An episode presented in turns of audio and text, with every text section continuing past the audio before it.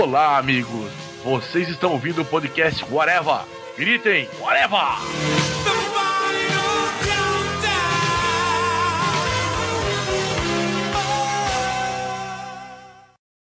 Can you tell me where my country lies? Said the unicorn to his true love's eyes.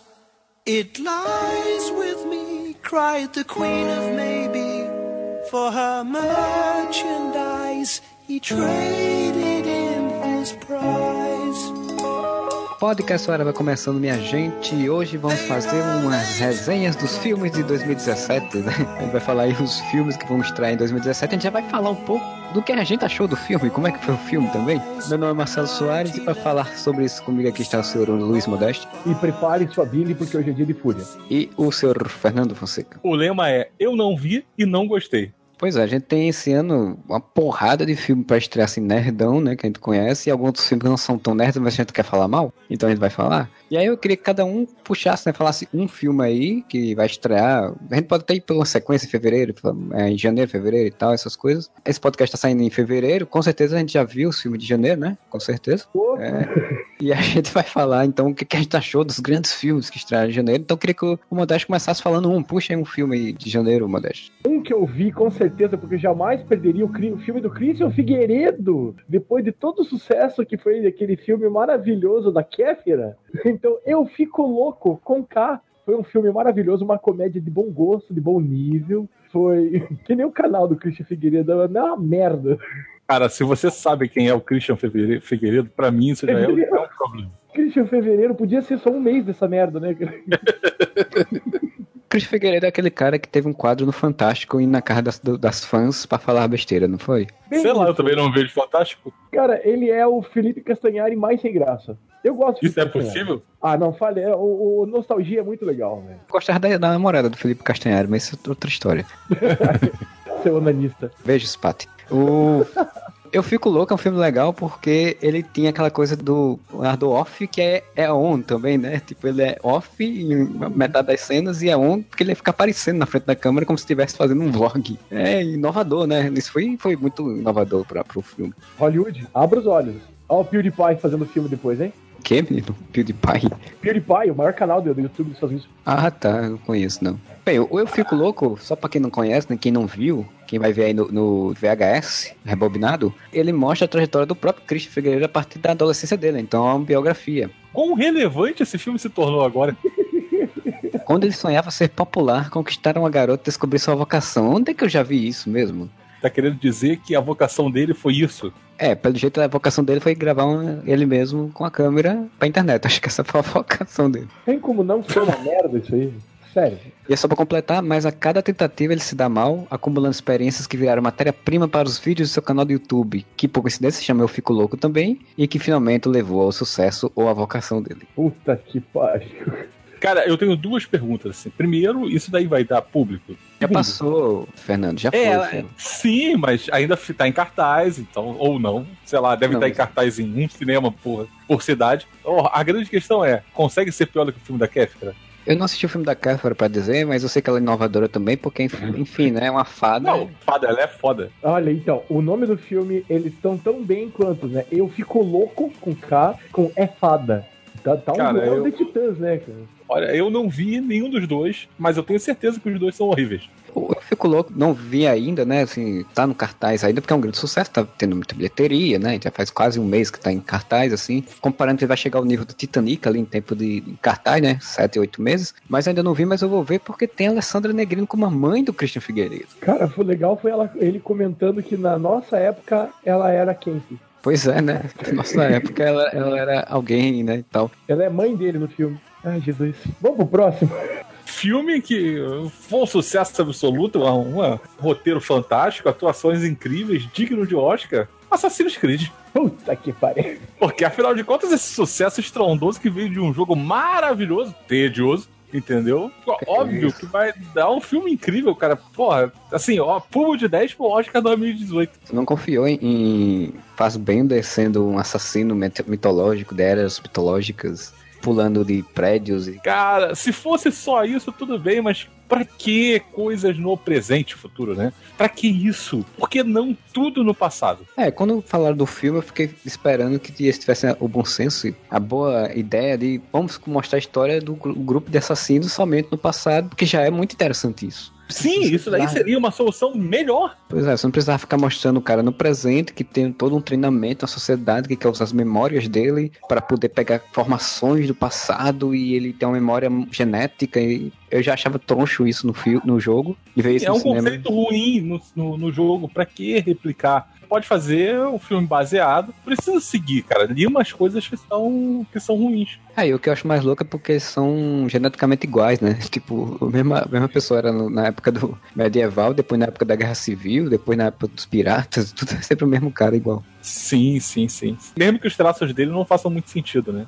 E assim, só pra saber, a crítica americana adorou o filme, né, Fernando? Claro, pô, já falei, público de 10 pro Oscar 2018. Michael Fassbender finalmente vai levar seu Oscar de melhor ator. É, depois do, do Leonardo DiCaprio, né? E isso é quebrando paradigmas. Depois de, do Oscar póstumo pro Heath Ledger, agora a gente vai ter um Oscar por um filme de videogame. Tem gente que apostava isso no Warcraft. Fala isso não, que os fãs do Warcraft vão ficar revoltados, vão dizer que o filme é muito próximo do que é o jogo, que era isso, o interesse isso. Mas eu também acho que ele pode ser muito próximo do que é o jogo. O jogo é uma merda. então Assassin's Creed tá do ladinho, né, cara? Tá ali, ó. Tá super fiel. É, uma merda, né? Pois é. O jogo é tedioso, logo o filme. Ai, não cara, vou é- falar nada, fique com a sua imaginação. É, Rivotril em forma de filme, né? Vai ser lindo. Tipo, triforma de- E você, Marcelo, qual o filme que você Cara, curtiu em janeiro? Pô, um filme que eu curti bastante em janeiro, que eu vi, fiquei assim, emocionado com o drama dele, que foi uma capacidade incrível, uns efeitos especiais foda, foi Max Steel, velho. Puta merda. Max Steel ali com aquele robozinho digital, com o cara descobrindo que o pai dele tinha morrido, mas tinha deixado umas coisas pra ele, e que tem um pessoal querendo pegar, e que tem uma tempestade, ele no meio da tempestade usando uma roupa Power Ranger assim da vida. Porra, aquele ali, meu amigo, foda, aquele drama do pai dele, do filho. Aquele drama, assim, você não sabia se tava vendo Max Steel, ou se era o Cyborg de Liga da Justiça, ou se era o Megatron de Transformers. São todos a mesma coisa, né? Não, o Megatron tá no saco do Cyborg do Liga da Justiça.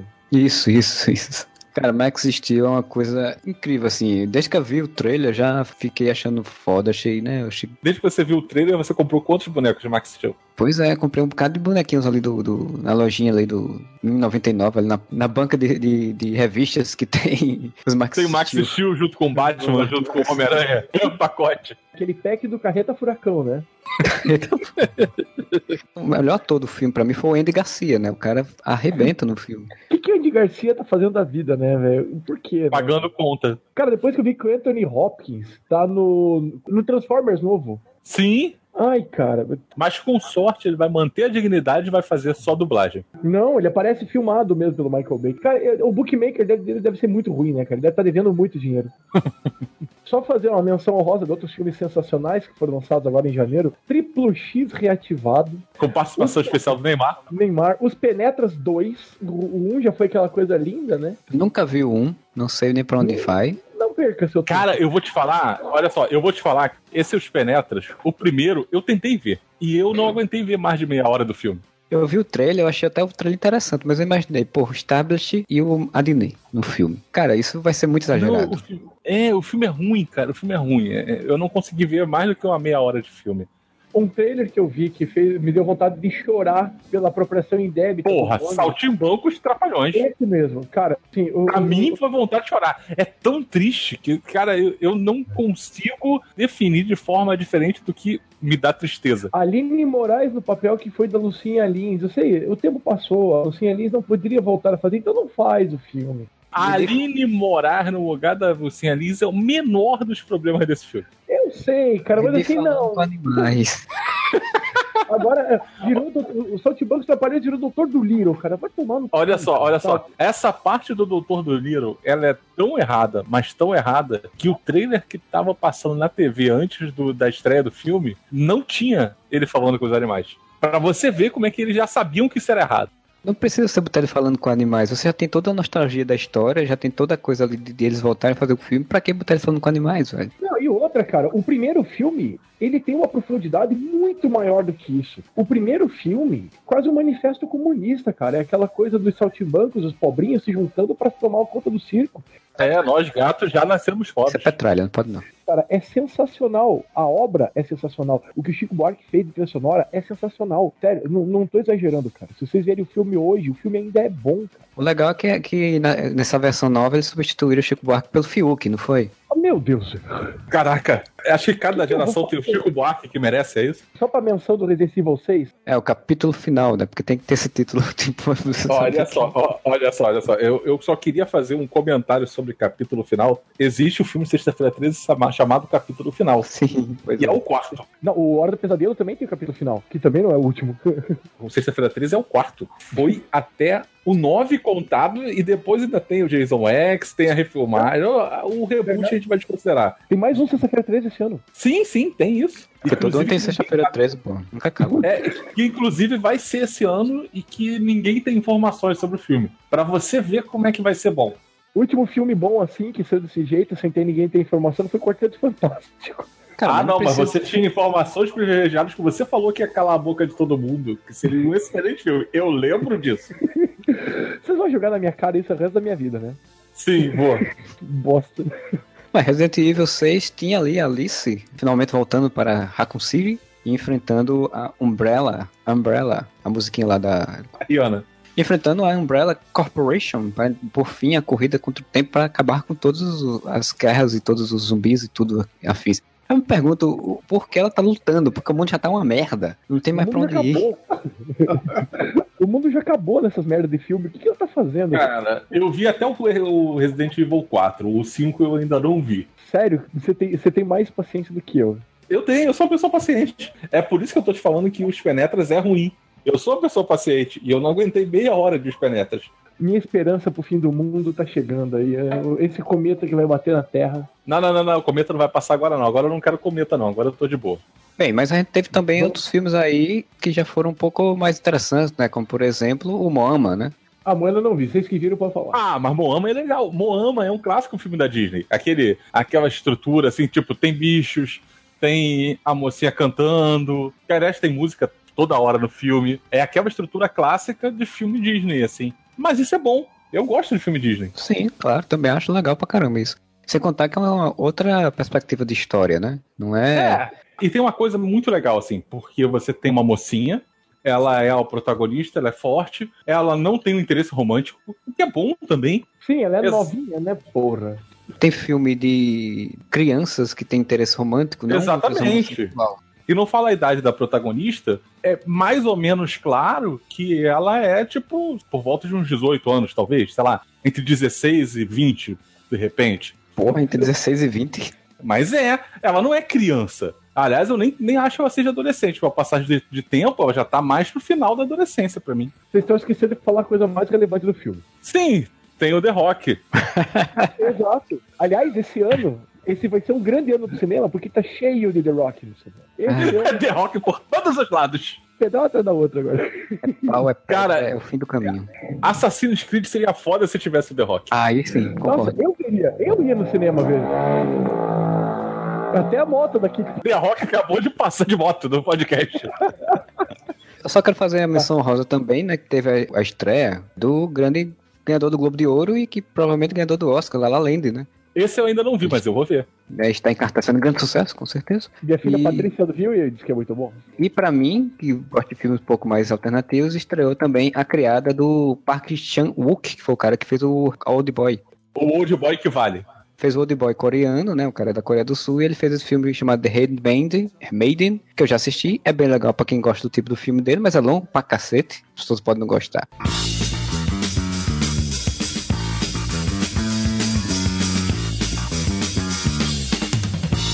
Começa agora então fevereiro. Esse mês de carnaval tá aí, eu quero me divertir. Cara, eu tô vendo a lista aqui, eu não tô acreditando que eu tô vendo isso. Chapolin Colorado, episódios perdidos. Pois é, eu fiquei altamente basbacado de ver isso também no dia 2 de fevereiro e no México. É, que é produzido no México, isso é óbvio. Caralho, cara, eu quero muito ver isso. E eu tô falando sério, agora eu não tô sendo irônico, não. Se isso realmente for acontecer, sair o Chapolin Colorado no cinema, eu vou assistir. Acabou de atualizar minha lista de filmes aqui. Esse tem que estar na lista. Se sair aqui em Curitiba, coisa que eu duvido, essa terra de ninguém, eu vou assistir. Até outro dia era a República de Curitiba, agora essa terra de ninguém. Não. Cara, sério, 50 tons mais escuros. Lego Batman. Oh, não, fale mal de Lego Batman que o Júlio vai aparecer aqui e vai te bater. Esse mês, assim, não tem tanta coisa. Eu vou ver. É isso.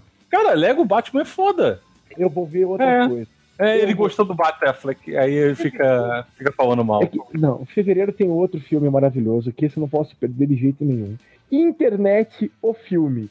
Se eu falei tanto do, do, do Christian Figueiredo, esse tá além do Christian Figueiredo, tem o Cauê Moura, tem o Rafinha Bastos. Aliás, o roteiro do Rafinha Bastos, pra você ver que bosta que vai ser. Vai ter o Cassaiari, vai ter o Cossielo. Eu só estranhei que não vai ter o Nando Moura, cara. Como não vai ter o Nando Moura? O Nando Moura, bandido, homofóbico que vai estar no filme? Não vai, cara. Então, quer fazer um filme sobre o YouTube e não tem o Nando Moura? Eu não faço ideia de quem ele tá falando, tirando a Rafinha Paz. Está bem, você faz bem. Não tem a Pat- Pati do Reis, não tem o Galo Frito, não tem o Porta dos Mas, Fundos, cara, não tem... tem os irmãos Piologo. Só a rapa do tacho nojinho que não tem, né? Caralho, cara. Tem tudo. Tem o La Fênix. Pô, o pior do pior. Cara, que nata é essa, velho? Onde que acharam? Vamos fazer um filme com esses caras, velho. O pior vai estar lotado.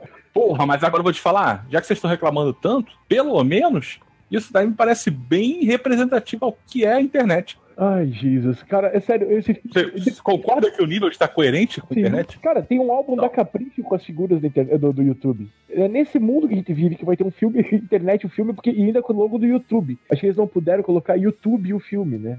Provavelmente, né? Porque a internet é uma coisa que só se resume a vlog, né?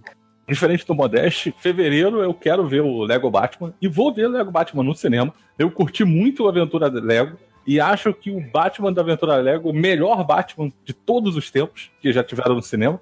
Então eu vou ver de novo. E inclusive dessa vez eu já vi o trailer no trailer tem o melhor Robin de todos os tempos. O que não é difícil, né? O Robin que reclama que a calça tá muito apertada e tira pra ficar de sunguinha. Pelo menos agora faz sentido sobre aquilo ali. Cara, se eu falar que eu não vi Aventura Lego até hoje, vocês vão me xingar muito. Vou, porque a aventura Lego é foda. É, a aventura Lego é muito maneiro. Eu vi até hoje o boneco Lego fazendo polichinelo. É muito bom. Cara, é só pra fazer uma, uma complemento aí do internet do filme, só ver a sinopse da história pra vocês aqui. Construída através de coletânea de oito esquetes, Internet do filme traz a irreverência e espontaneidade dos conteúdos de humor audiovisual das redes sociais e da internet para o cinema. Em uma convenção de youtubers, os personagens entram em vários conflitos uma vez que todos eles estão em busca da fama a qualquer preço. Isso eu concordo que eles estão em busca da fama a qualquer preço. Puta merda, um filme que vai ser em fevereiro que a gente não falou que tem que falar. Transporte em dois. Ah, sim, Transporte em dois. Cara, haja dinheiro pra ver tudo isso, cara. Cara, eu vou baixar. Quer dizer, eu Opa. vou assistir. Eu vou assistir de uma maneira alternativa, assim, de repente, uma sessão promocional a custo zero. John Wick, o novo dia pra matar. Eu gostei do primeiro filme. Eu gostei bastante do primeiro. Eu- vou ver numa sessão promocional dessa o Silence, do Martin Scorsese. Aí. Sou mais John Wick. Porra. Sou mais, então você vê daqui a pouco o Monster Trucks, que também tem em fevereiro. Mas assim, é que o, o Silence, pra quem não, não, não sabe da história, é do- baseado numa história real do, sobre o, a, a catequese católica no Japão. Quando os, os primeiros jesuítas chegaram, cara, eles foram crucificados. Eu pensei que ia dizer, o Sais, pensei pra quem não sabe inglês, é silêncio. Toma no cu que eu não sou esse tipo de babaca. Como assim? mas, mas sério, a história é interessante. E é baseada numa história real. E o Scorsese fazendo uma parada dessa, vamos ver se vai ser legal, cara. Eu gosto de Kundun, daquele que ele fez sobre o budismo lá também. Ninguém gosta desse filme, mas eu gosto. É, eu, eu sei que vai ter também o chamado 3, com certeza ver, né? Porque vale muito a pena. Uma sessão promocional? É, sessão promocional e a custo zero. O Silence eu vou ver, provavelmente sim, porque eu acho interessante também a história, assim como o do né, o Fences, que ganha também lá o Globo de Ouro, né? A Viola Davis ganhou lá, o- que também fala sobre preconceito, né? Fala sobre uma família negra nos Estados Unidos na década de 50, né? Eu ouvi falar desse filme, que é legal. Tem Denzel Washington e a Viola Davis como personagens principais lá, então é, esse, esse eu achei interessante também, estreia em fevereiro. Pô, todo mundo falou que o Denzel Washington tá despontando pra ganhar Oscar pra esse filme. Vamos ver, né? É, o Ryan Gosling gan- ganhou como ator, né? No Globo de Ouro. A Academia do Oscar é bem previsível às vezes, né? Ninguém sabe como é musical, pode ser que o Ryan Gosling não, não ganhe. É, nessa temática de questões de raça e tudo, também vai estrear o, o Moonlight, né? Sob a luz do luar. que- Moonlight, pra mim, é a agência de detetives do, Também. do Gato Rato. A gente tá detetives no azul. É, tem o, o Moonlight que ele conta a história de um, de um negro americano lá, desde a época da, da- de criança, adolescente, vai passando pela vida dele toda lá. E aí vai falando um pouco sobre a contemporaneidade lá da, da questão afro-americana e os problemas que tem, né? Também é um filme que estão elogiando bastante, sendo que é um bom filme, concorreu ao Globo de Ouro. Esse tipo de temática sempre concorre, assim, né? É difícil um filme com essa temática, pelo menos, não concorrer. E também, para falando, a gente tá falando de raça, de temática, de gênero, também tem A Grande Muralha, né? Que é o filme de monstros. Putz, é o do, do Matt Damon. É o que tem o Matt Damon, William Defoe. É o filme de raças, né? É o filme que mostra problema na China contra, contra monstros e tudo, e quem resolve é o americano fodão. Peraí, filme de monstro, tipo King Kong, É. Ilha da Caveira? É. A história é que a Grande Muralha da China foi construída não foi para impedir invasão de um Não, exército. Não, é, não foi pra Gengis Khan, então. Pra gente Khan, só aumentaram a, a muralha, não foi isso? Se deram mal porque ele contornou. Pois é, ele era insistente. Ele era tipo Joseph Klimber e não desistia nunca. Não, ele, ele contornou a muralha e dominou do mesmo jeito, não adiantou nada. É, nesse caso aqui são monstros gigantes que vão invadir e eles criaram a muralha para isso, para impedir que os monstros invadam. Mas aí não tava dando muito certo, aí o Matt Damon chega pra salvar a pátria. Ai, que legal.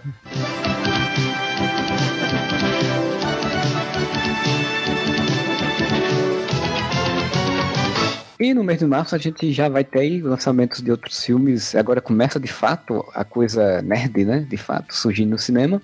E eu queria que primeiramente o Fernando agora puxasse um filme. Se um filme vai, vai me agitar em, inicialmente, assim, me empolgar em março, cara, não poderia ser outro que não Kong, a Ilha da Caveira.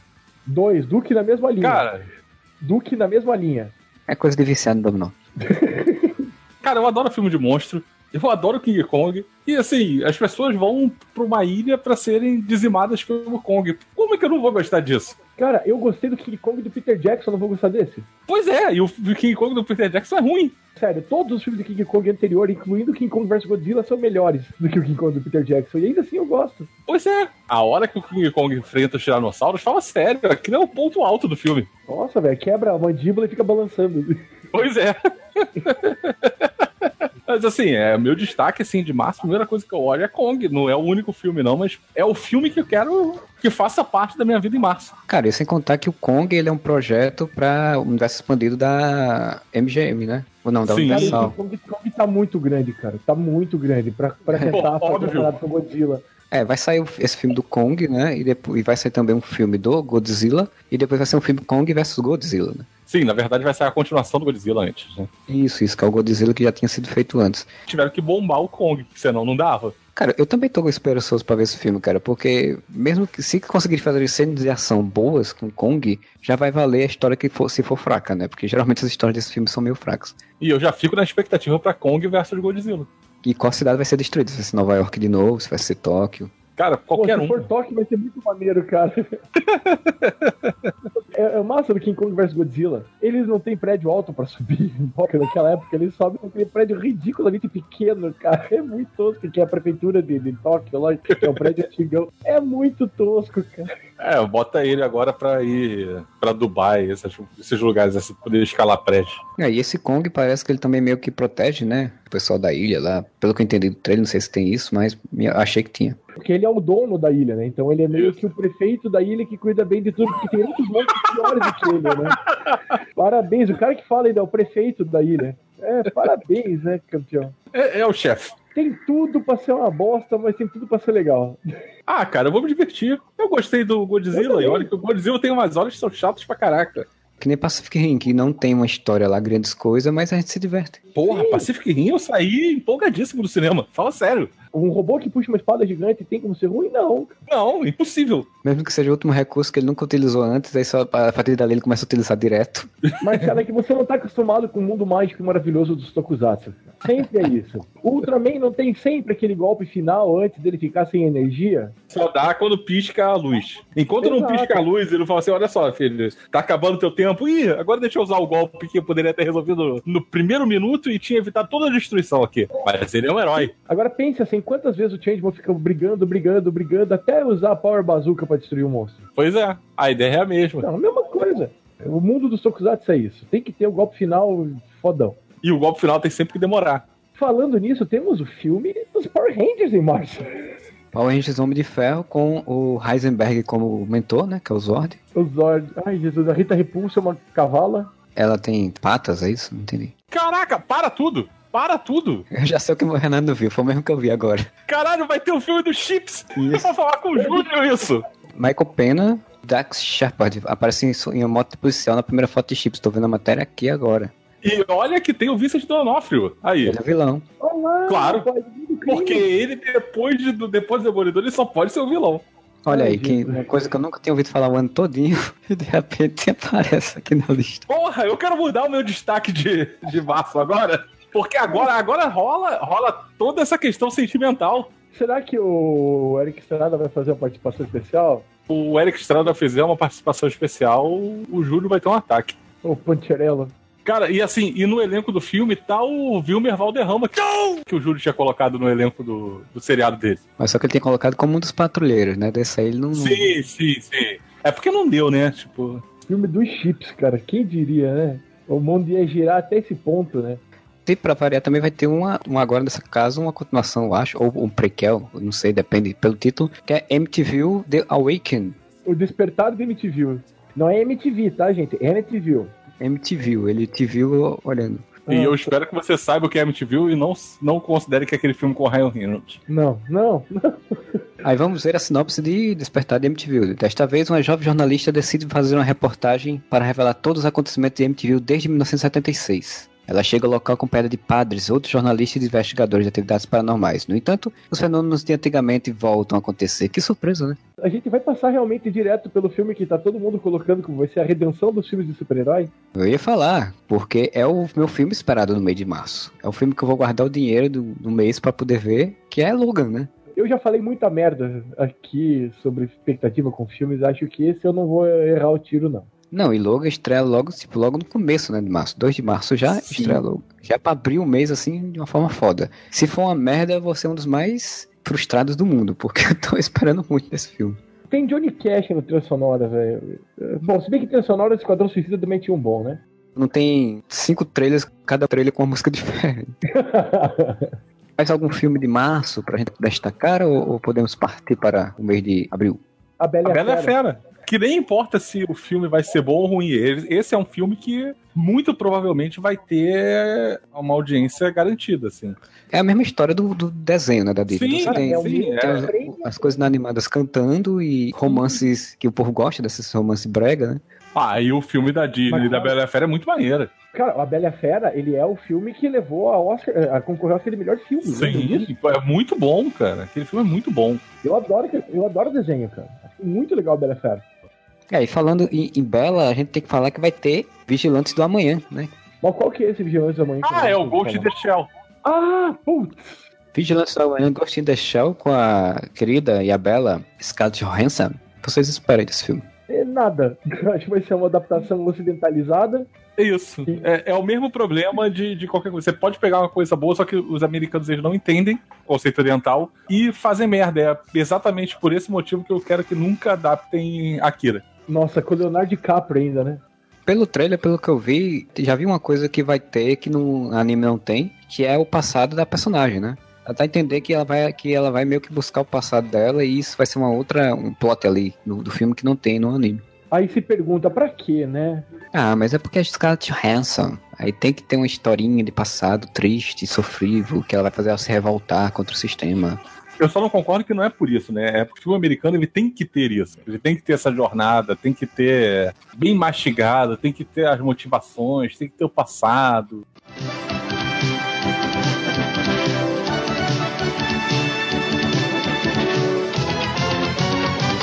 Bem, então a gente entra no mês de abril. Queria destacar que vai estrear a adaptação de um dos livros mais famosos do mundo, que é A Cabana. Qual que é esse? Eu nunca li o livro, mas é esse livro toda hora tá entre os mais vendidos ou dos mais famosos, assim. que é de 2007 esse livro. O livro aborda a questão recorrente da existência do mal através da história. Um homem que vive sob o peso da experiência de ter sua filha, Missy, de 6 anos, raptada durante um acampamento fim de semana. A menina nunca foi encontrada, mas sinais de que ela teria sido violentada e assustada são achados em uma cabana perdida nas montanhas. Tá bom.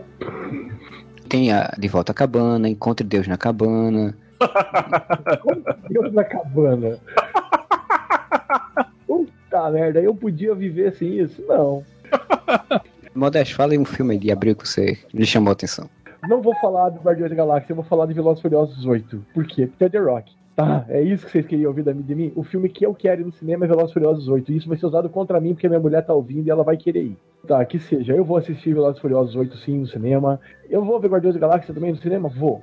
Velozes e Furiosos 8. Eu vou ver The Rock. Eu vou ver Charlize Theron. Eu vou ver Vin Diesel. Ah, eu, eu sei, eu sei o que me espera. Mas eu vou assistir, vou me divertir e me julguem. Tá, eu julgo.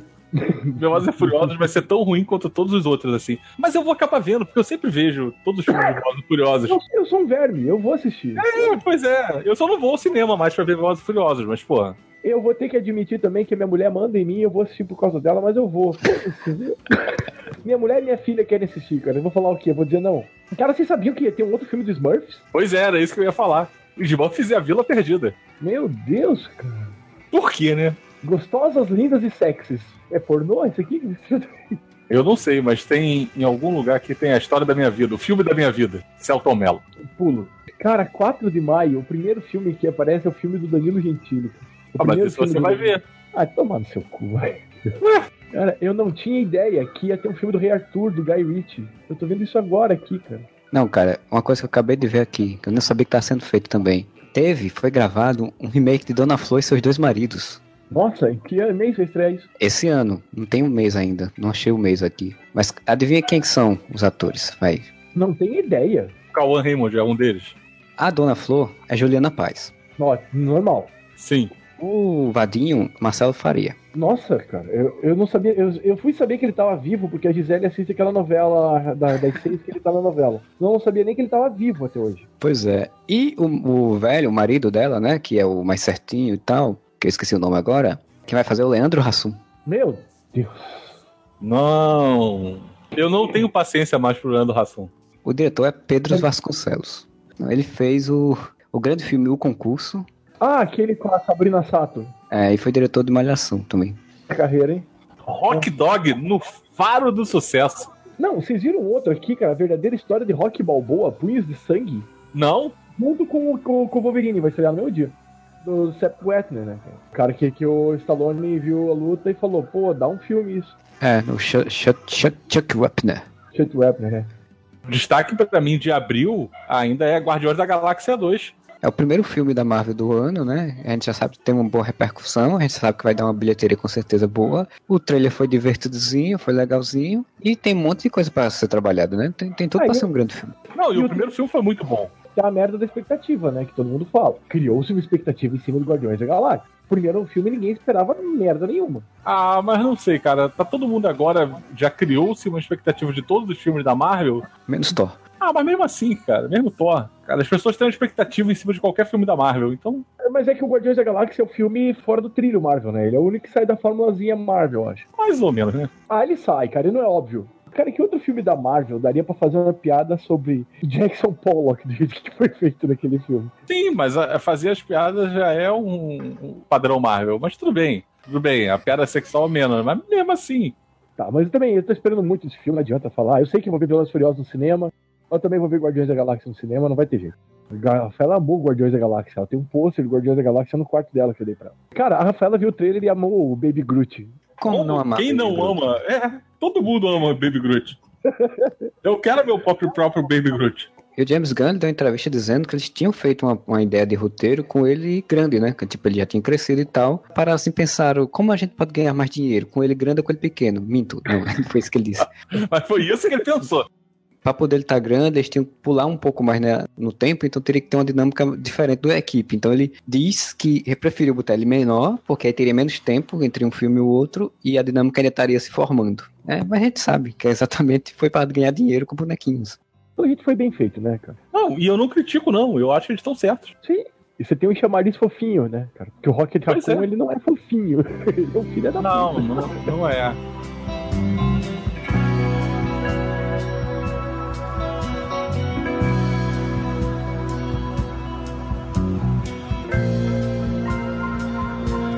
Então a gente começa agora o mês de maio, que ainda não está no seu final. E aí eu queria saber do Fernando qual que ele destaca aí, o filme de maio que ele espera aí. agora no improviso, aquela história. Eu não sabia da existência do filme até olhar a lista, e agora ele já é o meu filme mais esperado de maio, que é Rei Arthur. Cara, eu adoro essa temática. Assim. Eu sempre gostei, desde criança, em temática de cavaleiros. Ele não se passa não na época do Rei Arthur. Não importa. Camelot 3000 também não passa e é muito foda.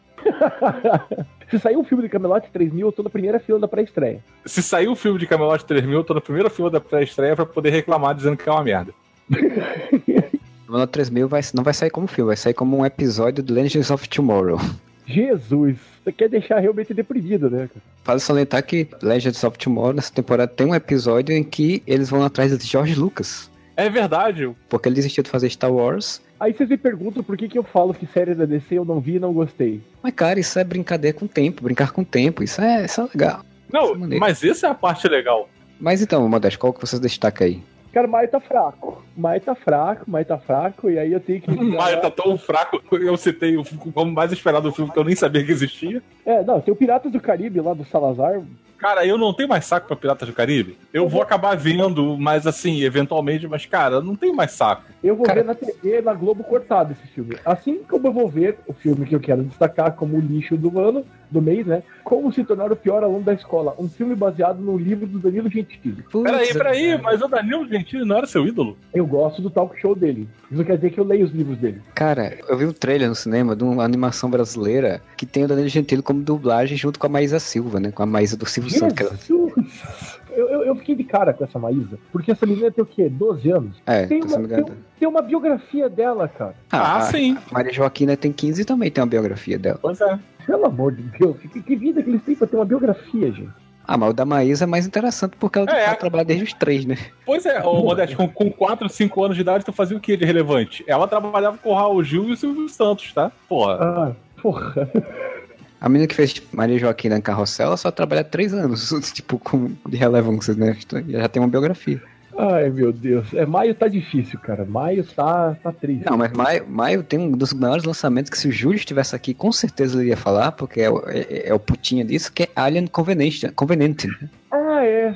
De Ridley Scott, que é o, o, o, prequel de Alien e a continuação de Prometheus, né? Tô falando que vai ser uma merda esse mês, cara. É, o filme conta a história de uma nova equipe com Fassbender também participando, como o robô que ele fez em Prometheus, explorando de novo um planeta e de novo tem a mesma coisa do Alien, né? Tipo, eles caem no, no planeta quando tem aliens e eles vão enfrentar os aliens. E é isso, né? Porque. Só que dessa vez é um alien sem sutilezas. Mas ele prometeu que ia ter um retorno da, do suspense e do drama do Alien. Ah, eu vejo também, cara. Alien é maneiro. Talvez eu veja na sessão gratuita lá, sessão baixa renda. A sessão promocional. A sessão promocional, isso. É, é uma sessão maneira, que fica passando filme, tem sempre uma coisa escrita assim, do not copy, assim, passando embaixo. é porque é sessão de imprensa, né, cara? Cabine. Pois é, exatamente. Ai, cara, eu não vi até agora, a gente já tá em maio, e eu não vi o lançamento do Bingo, que eu acho que vai ser um filme do caralho que eu quero muito ver. Ah, Bingo. é verdade, o do, o, o do palhaço. É, do palhaço cheirador. O filme do Vandeco Pipoca que não pode falar Vandeco Pipoca no filme. É agosto. Ah, tá. Então vá, vambora. De maio deu, né? Maio é uma bosta. É, maio agora de fato chegou ao final e a gente vai para junho, esse mês lindo, maravilhoso. Aí sim! É um mês que eu adoro. Amo, principalmente o dia 20 de junho, o melhor dia do mês. Mas antes dele, dia 1 de junho, eu já quero falar que vai ter Mulher Maravilha que eu aposto minhas fichas nesse. Ih, vai dar merda nesse filme. Olha, Modeste, não, não aposta, Modeste. Como Porra. você aposta? Você se desgraça. Caraca, toda a expectativa, cara, toda a eu... esperança que eu tinha no filme já foi pro ralo agora. Cara, eu tô esperando muito esse filme, cara. Sério, eu quero muito ver esse filme. Eu, eu acho que eu não vou me decepcionar nesse filme. Acho que vai ser a DC finalmente acertando a mão. Eu acho. Não, é porque você chocou o mundo depois de falar que você apostava no filme. Que agora você dá uma brochada. Porra, eu tava achando que o filme ia ser bom, agora eu já tenho certeza que vai ser uma merda. Ai, Cristo, sabe? a minha esperança é que você fosse falar que você só tava pensando em 15 de junho. Baywatch, né? Baywatch com The Rock. The Rock com sunguinha? Ah, The Rock com sunguinha, tu vai deixar de ver? Primeiro que vai ser uma comédia. Vai ser uma comédia é, eu... tipo bacana. não levar nada a sério. Modeste vai querer ver o filme em 3D. Opa! Cara, eu vi o trailer. Eu vi o trailer, eu achei muito engraçado uma cena que tá dois caras e uma menina, né? A mulher correndo em câmera lenta, né? Com, né, seios balançando tal, que nem era na- no, no seriado. Os caras todos babando assim. Aí a menina faz: Vocês estão vendo que ela tá co- correndo em câmera lenta também?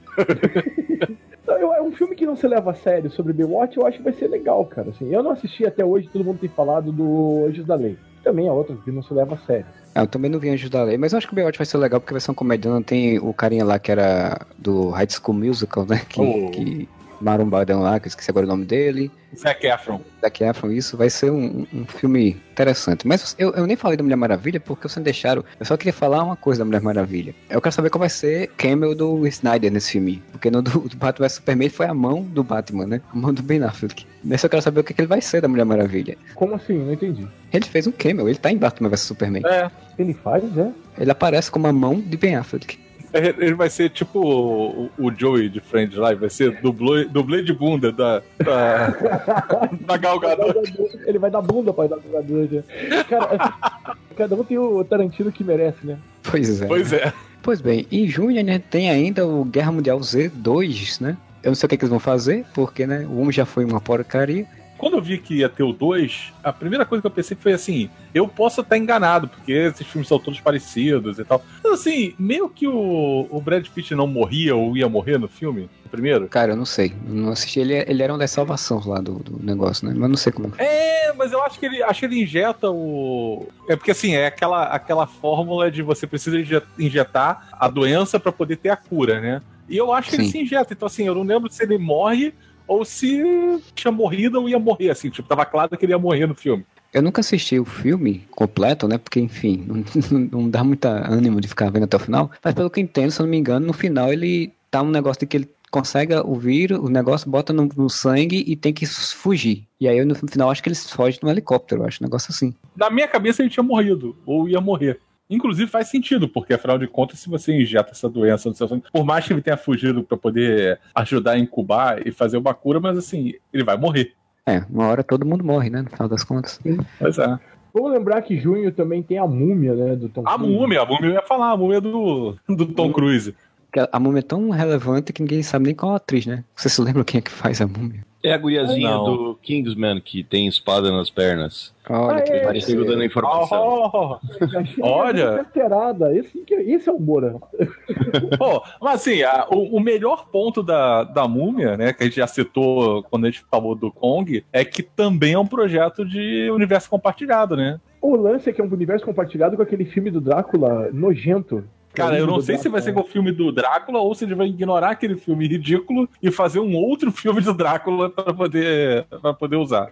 A gente citou esse negócio do, do universo compartilhado da Universal naquele podcast de universos compartilhados. É esse filme da múmia. Era pra ser aquele Drácula do horrível. O do Hobbit lá, o que tem que atirar a flecha. Isso. E o lobisomem do The Rock, que vai sair. Já ficou melhor, hein? Ó, cara, eu só consigo pensar numa coisa, inclusive o meu pensamento foi aumentado agora que você falou o lobisomem do The Rock, né? É uma união de monstros da Universal. Isso só me lembra filme do, do- dos monstros lá, como é que deu a louca nos Deu monstros. louca nos monstros. Mas eu, aí eu me, Com o The Rock é muito isso. eu me pergunto quem vai ser o vilão, então, já que todos os monstros estão se unindo, qual vai ser o monstro vilão? Humanidade que vai ser o vilão. Olha, nós somos os vilões deles. Eles estão aqui só pra salvar a natureza. Não, se parar pra pensar, o, o filme lá do Drácula ruim, ele é meio heróizinho no filme, né, cara? Ele não é. Sim, sim. vilão. Cara, esse filme é muito ruim. E um filme que o The Rock vai ser o lobisomem, vocês realmente acham que, que o The Rock vai ser o vilão? Ele vai ser o lobisomem do Michael Keaton, do Michael Keaton, do Tipo, Michael J. Fox. Ele vai jogar basquete. No caso, Não, pensando na ideia do, do Deu a Louca dos Monstros ainda, o The Rock como lobisomem ia ser Frankenstein do filme. Não vai ter o Frankenstein, ele vai ter a noiva do Frankenstein como personagem do filme. Pra ter uma mulher, né? Pra ter... Não, duas, né? Tem a Sim. múmia e a noiva do Frankenstein. Ai, Cristo, só melhor. Cara, é, Vai ser uma Liga da Justiça dos Monstros. não. Baixa renda dos monstros. Lembra aquele desenho animado? A equipe Drácula? Não sei como- não lembro como é que era. É, o- o- a família Drácula. Família Drácula. O mal sapão, mal sapão. É, vamos ver quem vai ser o sapão. Então não vamos nem falar da série Divergente, né? Ascendente. Isso Não. aí deu uma merda, né? Vai sair esse filme, porque o que eu vi é o seguinte, tipo, não tá dando as bilheterias que esperavam, né? No último filme, a produtora não tava afim de lançar no, no cinema porque não tava dando retorno, aí já queriam de lançar direto pro Netflix, e daí o, o elenco disse que, porra, se for pra fazer porra de filme pra TV a gente não vai fazer, e tava trocando de elenco, tem que ver como é que tá esse negócio aí, cara, porque tá um rolo esse tal desse filme, desse, dessa última parte da, dessa saga aí. Postaram um negócio que fosse um sucesso tipo Jogos Vorazes, né? Até o Maze Runner, que esses filmes todos de futuro distópico em que adolescentes salvam a Terra, como se adolescentes pudessem salvar alguma coisa, e não deu o sucesso que eles estavam esperando. Então tá, tá bem complicadinho essa, essa Então, história do Divergente. Tem que ver se vai vão sair mudar- mesmo. Eles vão mudar o subtítulo de a saga. é, Decadente. Ser ascendente, é decadente. 29 de junho vai estrear um filme que com certeza a Rafaela aqui vai querer assistir, que é meu malvado favorito 3. Já tem dois Oh. filmes desse- dessa saga? Tem, tem. Já tem, Já tem Minions.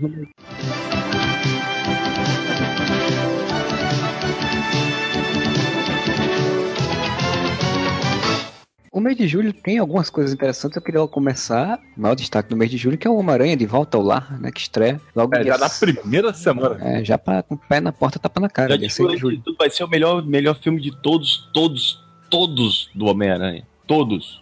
Melhor que o Homem-Aranha japonês? Melhor que o Homem-Aranha japonês. Muito melhor que o Homem-Aranha japonês. não dá pra ser melhor que o Homem-Aranha italiano, gente. Não tem como.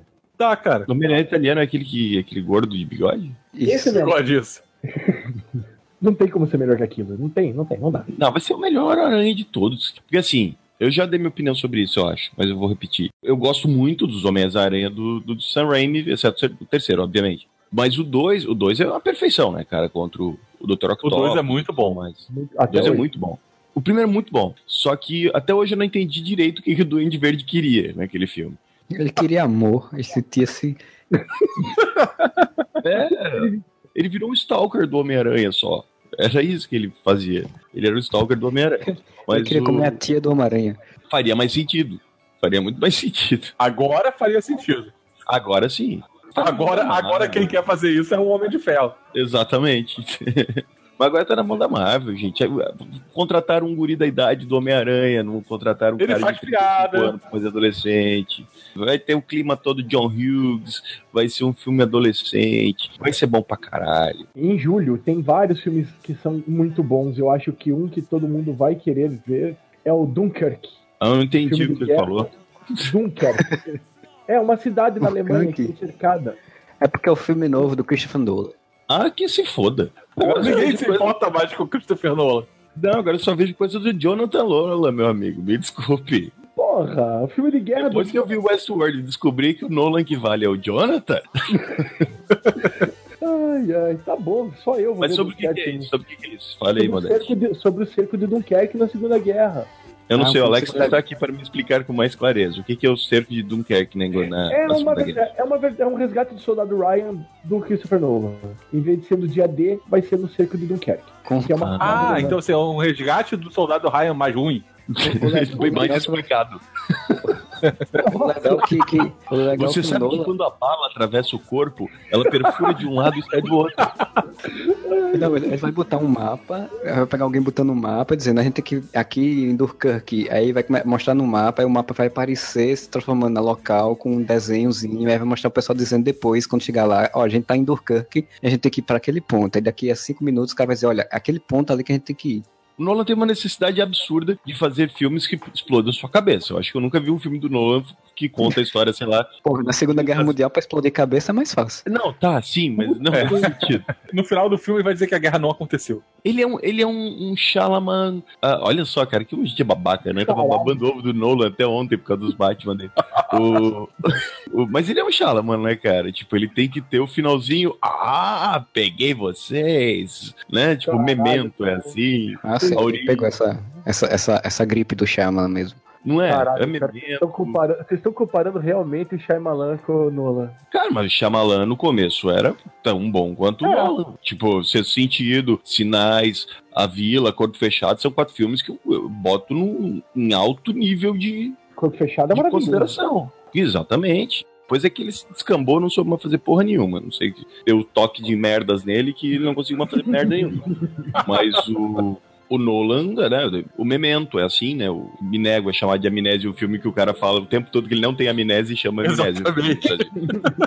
O Grande Truque, né? O Grande Truque é um Isso. filme que eu acho espetacular. Até a última cena, até descobriu qual é a saída final, que eu acho uma bobagem enorme. O Interestelar, A Origem, todos esses filmes, eles têm esse negócio tipo, o plot twist final. Tá? Até o primeiro Batman, né? Tem o plot twist final. Hazal Ghul não é Hazal Ghul. E- Olha que surpresa! E depois ele tentou fazer de novo no terceiro, né? É que E- o Bane não é o vilão, é a filha do Hazal Ghul. Você é o filho de Hazal Ghul? Não. Ela é a filha de Hazal Ghul. Pum! Faltou Vai só- congela tudo. O Batman, o Batman fica na frente só de uma, de uma tela preta, assim. pum, Saco duro. Porque é isso, Angela. Cara, faltou só no, no Cavaleiro das Trevas, então, o Coringa tirar uma máscara e dizer eu sou o filho de Ghul também, né? Porque- Ah, mas é- ele não tentou fazer plot twist no final de, de- do Não, Cavaleiro ele das. Trevas. É por isso que é o bom. Batman assume- não, o Cavaleiro das Trevas tem. Ele, o Batman assume a culpa dos crimes dos duas Tá, caras. mas não é um negócio assim, é tipo, ah, não é o que você estava pensando, aqui é a verdade. Entendeu? O Cavaleiro das Trevas É uma atitude heróica. É uma atitude heróica, mas não é um troço tipo, nossa, mudou completamente tudo que você estava pensando sobre o filme. E por isso que é o melhor dos três, e por isso que é o melhor filme de super-herói já feito na história da humanidade. Rebate com o Cavaleiro das Trevas. Depois dessa sentença do Moro, eu vou falar o quê, né, cara? Pois é.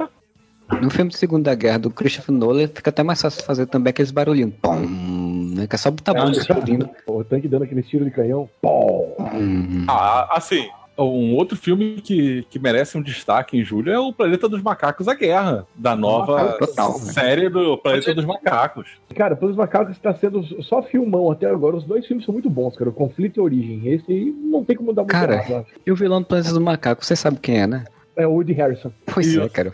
O Harrison como vilão, fazendo a barba no meio de uma guerra com macacos. Cara, o, o- o que- a minha grande surpresa no Pelos Macacos, o conflito, que eu achei do cara. O Gary Oldman, cara. Tá foda pra caralho no filme. Já tem dois desses planetas Tem, tem, é o conflito, pô. O conflito é maneiro. Vai assistir, cara. Tá passando na Fox hoje, se bobear. Passa todo dia, tá passando na Fox. Não, na Fox tá passando Os Simpsons. E depois, os Os Simpsons. Simpsons. Na sequência, os. Simpsons. Simpsons, E Simpsons, Bônus. e depois do, no Cinefox Simpsons o filme. Não esquece que tem o Walking Dead na Fox. É Fox? Fox. É. E meia-noite e meia, The Walking Dead. O primeiro é o James Franco, que é a criação do César, e termina o filme com, a com os macacos ganhando inteligência e se rebelando e fugindo pra um localzinho. O primeiro filme é, acaba com a, com a disseminação do vírus. É a experiência que faz ter inteligência macaco, que ele tá fazendo uma experiência para tentar curar o Alzheimer do pai dele. Sim, que é o John Lee. Esse lance do vírus é o que faz também a humanidade ir pras cucuia e os macacos começarem a ficar inteligentes. Eu, eu acho meio caído isso. Porque eu acho Cara, que a é evolução devia ser a cara. evolução natural, não a evolução imposta. Mas tudo bem. Isso, a Não gente pode pensou. esperar 3 mil anos pra isso, né? Sim, mas eu acho que no original era isso. Não, no final, o César é um macaco do futuro que vem pro passado. Ah, Com o Ricardo Montalban, lembra que cria ele e tal? pô, ia ser muito legal se chamasse o macaco do futuro. Se fosse nos anos 80, com certeza seria, né? Planeta dos macacos, o macaco do futuro. É, já conta o spoiler na Aí aparece o macaco jogando basquete. Sim, Planeta dos Macacos, a guerra, é de fato tipo a guerra entre os homens e os macacos de fato, né? Porque no confronto era tipo eles tentando ainda conseguir Ah, o que aconteceu sobreviver. no confronto então? Poucos humanos que sobraram estão tentando se comunicar com os outros poucos humanos que sobraram. Ah, já morreu um monte de gente. Já, Já, o mundo já. tá fudido. Não tá fudido, não. Só porque morreu humano, o mundo não tá fudido. O mundo tá ótimo. A É, humanidade. Melhorou consideravelmente, inclusive. Eu acho que inclusive deve ter melhorado. A única usina hidrelétrica que ainda dá pra fazer alguma coisa está no território que o Caesar tomou pros macacos. Estão tentando negociar essa solução mediada entre humanos e macacos pra tentar fazer alguma coisa. Agora não vai ter isso. Agora é pé na porta, tapa na cara. A humanidade ainda tá mais ainda reduzida, então, tipo, se eles não matarem os macacos, eles- a humanidade vai morrer. Essa é a lógica, né? Ah, mas a humanidade morreu de quê? De doença? Do... Do vírus, do vírus do Ah. Doença do vírus. É, é que nem aquele vírus do. que volta no tempo, porra, que tem macaco Dos também. macacos? Um dos macacos, isso. Dos macacos é a mesma macacos, ideia, né? Tipo, é um vírus que se espalhou rapidamente pelo mundo, via o ar e matou todo mundo, toda a humanidade. Hum. Literalmente tem macacos nesse, né? É, exatamente, mas bem mais de 12, por sinal. E, e o trailer tem uma coisa interessante quando tem no trailer, o trailer é foda pra caramba, e aparece a garotinha, que já foi confirmada, que é a mesma garotinha do filme original. Tem uma, uma loira, uma mana loira no original, que o Charlton Heston encontra. Não. Nossa, quando tu falou original, eu tô pensando que do James Franco tá 4 anos atrás, deu umas 60, né? gente? Não- Não, você tá falando, por exemplo, no original, a, a garota que o, o Jonathan Heston encontra, ela é adulta. Sim, então, nesse filme ela é criança, ela parece. Não, eu tô, não, eu tô tentando te- entender se era aquela mulher que o. o- a nova. Sim, a, mes a mesma personagem, não é a mesma atriz. Ah, não, a mesma atriz é óbvio, não, eu tô falando da nova. Se é aquela, mas ela não fala. Então, Não, ela é nova mesmo. nesse, Uh, nesse filme, no trailer, se você for ver, o Caesar e um, e um outro macaco, ou macaca, sei lá, estão andando com uma garotinha pequenininha, bem pequenininha e loura. Foi confirmado que é a mesma personagem já. Ah, ah, É pra fazer a, a ligação aí, ó. Provavelmente ela não fala, então ela não vai aprender a falar, porque os macacos não vão Ela ensinar. foi criada pelo ma- macaco. O macaco não fala. fala. Fala, eu sei que fala. Ah, maneiro, eu tenho que assistir o conflito, então. Eu vou assistir o conflito. Assi- assista que é muito legal, você vai gostar. Esse é o último é muito guerra bom. ou vai ter mais depois? Quem sabe? Não, né? não eles estão fazendo um por vez. Se der certo, eles continuam. Se não der, Será que eles vão trazer o Charlton Heston? no primeiro filme, no final do filme, a nave está sendo enviada para o espaço. Do Charlton Heston? do Taylor. Então, se eles quiserem fazer um com outro ator num quarto ou quinto filme, é, pode se fazer. Dá, tranquilo, dá pra trazer o Mike Wahlberg, daí faz um crossover com o Planeta dos Macacos do Ai, Tim Burton. não, ai, não, não, não, não. Olha que ideia. O Chris Christopherson, né? Aí bota a galera fantasiada de novo. Chama lá a mulher do Tim Burton, bota a máscara na cara dela. Depois que fizeram com o, o Grand Moff Tarkin, lá dá pra chamar, fazer o Michael Clark Duncan de novo também, né? O próprio Charlton Heston digital. Charlton, não, é daí traz o do- Mike Wahlberg, não tem necessidade. A cota de canastrão já tá completa, né? Pois é. Então vamos lá, James Franco no primeiro, Gary Oldman no segundo, Woody Harrison no terceiro, falta o canastrão, o Michael Wahlberg aí, né? Tu tá chamando o Gary Oldman de canastrão? Eu tô zoando, Moura. Desculpa, Você a piada tá, foi... você está chamando James Franco, o melhor ator do século XXI de canastrão? Nossa. É, O Agora cara eu que faria o aqui. Coringa muito melhor do que o de Jared Leto? O meu, minha unha encravada faria um Coringa melhor que o Jared Leto. Eu, eu volto a repetir novamente, pra ser bem redundante. Se era pra fazer o que o Jared Leto fez, que foi uma imitação vagabunda do James Franco drogado, chamava o James Franco drogado pra fazer o, a porra do papel do Coringa. Pronto.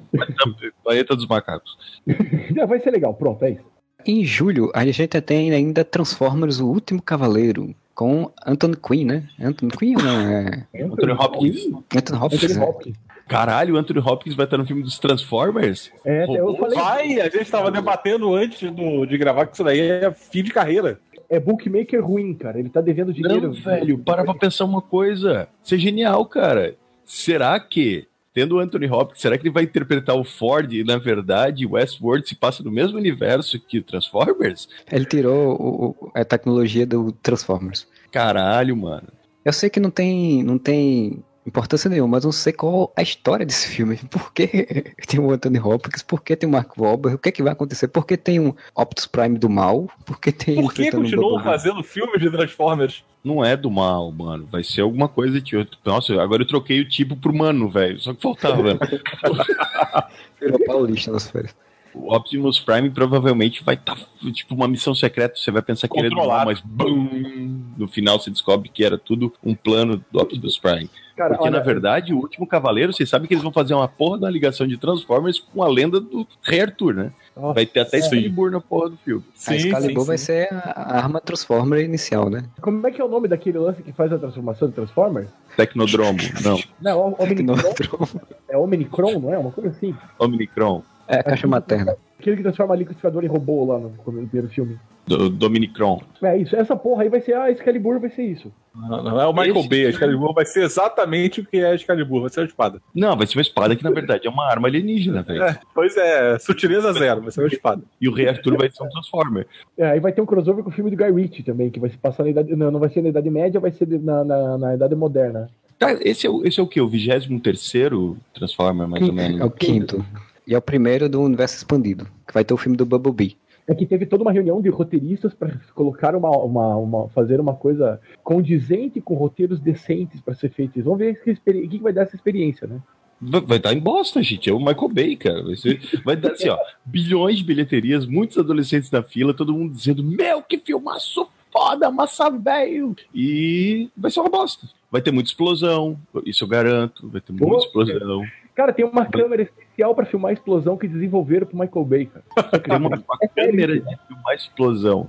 É sério, é verdade. A Sony fez isso, cara. Ela desenvolveu uma Perfeito. câmera pra isso. Perfeito. Faz todo sentido do mundo. Qual a especialidade do cara? Câmera lenta melhor é o que. É pro Zack Snyder né? O próximo filme do Zack Snyder parece que vai ser uma abelha botando pólen no, no- no- Isso vai ser o Terence Malik. e explodindo. Daí entre o Michael Bay explode. A flor. O- Eu posso até ter visto mais do que um Transformer só, mas na minha cabeça é um filme só, tudo que eu devo ter visto na minha vida. Porque o primeiro eu vi no cinema, se eu lembro. E o primeiro é até divertido. Mas o. Se bem que chega uma hora no filme que eu não sei mais quem é robô do bem, quem é robô do mal, é só um monte de peça voando. né? Não sei pra quem torcer. Dá pra ver quem é o Optimus Prime porque ele é azul e Bumblebee que é amarelo. De resto é tudo umas peças voando na tela. Os outros tem um que fica os prédios caindo, eles correndo, não sei se é do Esse é o primeiro. 3, esse é o 3. É o 3. Então, mas eu não faço ideia. Também. Cara, eu vi todos. Assim, é, obviamente eu não vou no cinema, porque não tem condição de você ver no cinema. Cara, Transformers é muito chato. É chato, tipo, o filme é chato. Eu vejo ele filme, mas, cara, é aquele filme que você termina de ver e fala, cara, que filme enorme, né? Tem, sei lá, das quatro horas de filme. Você vai olhar, tem tipo uma hora e meia. Fala, porra! Não, e já era chato com aquele Shia LaBeouf lá. Aí entrou o Mark Wahlberg ainda. Ah, não, mas, mas olha, olha que trocar o Shia LaBeouf pelo Mark, o Mark Wahlberg é até um upgrade. Eu também concordo. o Shia LaBeouf, o Shia É. LaBeouf é muito bala. O, o Mark Cara, Wahlberg pelo menos é divertido. Ah, o Shia LaBeouf é muito chato. Né? Por que não trocaram pelo Michael Cera? Ah, eu assim- o filme do Transformers do Michael Cera. Eu vou ficar imaginando isso agora. Aquela vibe meio indie dele, assim, sentadinho no braço do robô, comendo um hambúrguer. Nossa. Não, e esse filme, os Transformers, Optimus Prime vai para o espaço atrás da raça criadora dos Transformers. Meu Deus. Só melhora. Cara, por que, que eles não fazem um crossover com G.I. Joe? Isso ia ser massa. Aí teria o The Rock. Aí o filme valia a pena. É. Valia a pena. Aí. O Shin Tatum morreu ou ressuscitou? Porque eu nunca vi o segundo. Morreu, ele morreu. Mas ele não morreu. voltou no final? Ele morre no início do filme. Eu não, eu não assisti nem o primeiro, pra falar a verdade, mas o. No segundo, quando eu ouvi falar que ele morria, mas ele não era famoso ainda, e ele, tipo, virou mega famoso depois, eu imaginei, cara, vamos dar um jeito de fazer uma cena pós-crédito que ele volta, assim. Pois é, não, mas ele não voltou, não. Ah, foda-se também. Em julho também estreia a Torre Negra, que eu não sei o que esperar, porque são sete livros de histórias longas pra cacete, que é do Stephen King, né? Eu não cheguei nem a terminar o terceiro ainda. Já sei que o filme vai ser uma mistureba, em vez de seguir cronologicamente, digamos assim, uma parte inspirada na adaptação do primeiro livro, que é o Pistoleiro, com uma mistureba de coisas de outros livros. Então, eu não sei o que, que vai sair. Tem o Idris Elba como protagonista, né? O cowboy da história, né? Que é o Roland. E tem o Matthew McConnell como o vilão, que é o Homem de Preto, que é um tipo, um, como se fosse um tipo de demônio, coisa assim do tipo. Então, eu não tenho a menor noção do que vai sair. Não saiu o trailer ainda do filme. Pra, pra mim que sou ignorante, ô, ô, Marcelo, eu sei que a Torre Negra existe, eu sei que é do Stephen King, mas do que que se trata a Torre Negra, por favor? Então, é complicado explicar, mas vamos tentar. A Torre Negra se passa num mundo do futuro pós-apocalíptico que tem uma pegada meio faroeste. Então, estão os caras todos cowboys. Pistoleiro, que é o filme que vai ser a base do primeiro filme agora, ou o livro que vai ser a base do primeiro filme, o Roland, que é esse personagem do Idris Elba, ele tá indo caçando o cara que é o Homem de Preto, que é o personagem de Matthew McConnell, pra tentar encontrar a tal da Torre Negra, que é um local místico que seria o, o- o eixo de todas as realidades. Das realidades. Ui, já foi longe. É, ele tem uma missão que ele tem que chegar lá e destruir ela, impedir o vilão máximo, que é o Rei Rubro, que é o maior, é o vilão acima, é o vilão mor da história. Cada livro tem uma, uma- algo, acontece algumas coisas. No pistoleiro, ele tá caçando esse cara e ele acaba encontrando um garotinho que também tá no, tá no filme, que é um garoto que vem da, do nosso presente, nosso, da terra do nosso presente. Tem viagem E- no tempo também? Tem, tem viagem no Olha, tempo. tá melhorando. Ele encontra esse garoto, esse ga- acontece alguma coisa com esse garoto, e só no segundo livro que ele faz a viagem no tempo, porque no segundo livro ele descobre que o garoto é do pre- nosso presente, e ele acaba descobrindo como voltar no tempo para recrutar três pessoas para poder ajudar ele nessa missão no- de, de encontrar a torre, só que no- isso vai ser tudo colocado no mesmo filme. O projeto já está aí desde a época da Senhor dos Anéis, desde que o Senhor dos Anéis surgiu, esse projeto está rodando Hollywood. Então, o projeto agora, ele tá com a ideia de fazer um filme, são três filmes, e entre, entre cada filme uma série de TV, uma temporada de uma série de TV. Caralho, como assim? Com o Idris Elba? Aí eu já não sei como é que vai ser. Se vai ser com o Idris Elba ou, como- ou Ah, não, mas- ou se vai ser que- passado. Eu acho que as séries vão ser no passado do personagem. Porque aí Só pode que ter um cagado, porque será que tu vai ter que acompanhar a série pra entender os filmes? Não faz sentido. Então, é porque a Marvel lançou uma série em quadrinhos do passado desse personagem. Que se passa somente no, no faroeste, com toda a história de família, não sei o quê. Então, eu acho que a série de TV vai ser baseada nesses quadrinhos. Ah, vai ser um spin-off, então, não vai ser necessariamente né, uma continuação, porque tô obrigado a assistir pra entender o filme. Não, acho que não. Ah, melhor, melhor. Seria. Pelo menos melhorou porque o projeto anterior era que, se não me engano, era do Ron Howard, o projeto anterior era do Chris Columbus, acho que era o Ron Howard. Ia ser tipo a série, a série TV ia ser, ia ser conectada com os filmes mesmo. Assim, você ia começar uma coisa no filme, continuar na série, depois voltar pro filme. Isso ia ser, Ah, acho não, que uma das coisas que atrapalhou. Não, isso é até inviável. gente. O público em geral não faz essas merda que a gente faz de acompanhar tudo que sai, né? Vamos falar que em setembro é pra sair o episódio dos Inumanos no cinema. Tá, vai mas ser o começo e vai setembro desse ano já? É, No cinema vai ter o episódio e eles vão passar a mesma coisa na TV com cenas extras. Exatamente. Então por que, que a gente vai ver no O- cinema?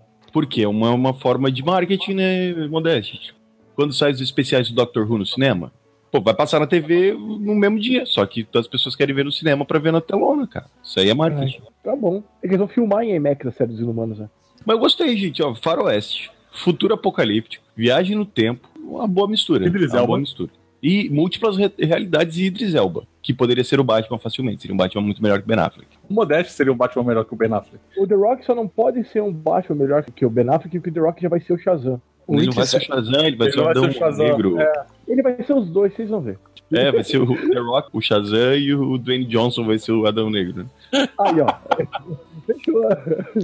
O Idris Elba ele foi contado para ser o 007, né? Só que aí deu toda uma polêmica por ele ser negro, não quererem. Aí depois ele disse que também não queria mais fazer. Ele também você pega essa merda inteira no cu. Não quero essa merda mais, não. Tá certo ele.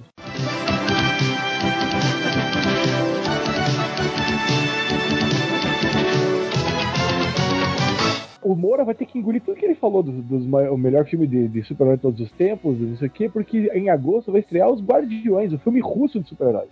Que vai Tá, ser uma merda, falei. vai ser russo. Isso é uma bosta, é russo. Gente. É o Vladimir Putin montado num urso nesse filme, não tem graça nenhuma. o Vladimir Putin sem camisa montado no urso de metralhadora. Falando Fuca América. Invadindo a Venezuela, sei lá. Sim, isso ia ser muito divertido. Vamos ver, O trailer dos Guardiões eu acho bacana, vamos ver como vai ser o filme. Ah, eu vi o trailer dessa porra aí também, mãe. Parece legal, parece legal, parece promissor, mas não vai ser o melhor filme de todos os Não, tempos. olha só, você já viu outros filmes do europeus ou algo do gênero que sejam de heróis ou aventurescos? Eu vi aquele indiano que o cara luta, pula, passa com a moto Pois embaixo, é. do, embaixo do caminho. Cara, filme indiano, aquele que o cara tira na faca e a faca divide a bala em dois. até que Esse dois mesmo, esse mesmo.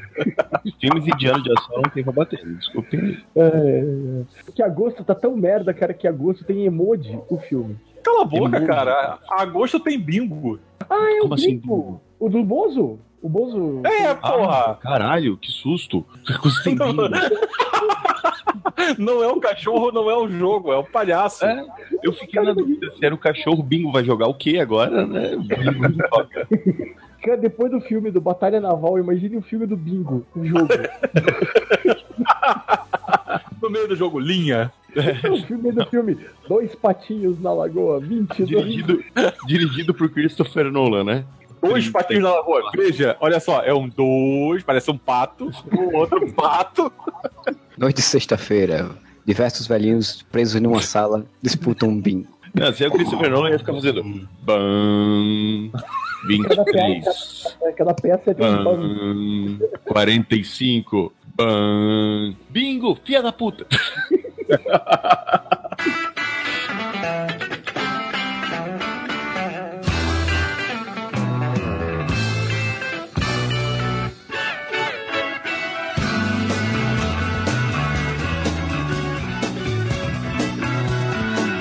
Annabelle 2, pra quem gosta.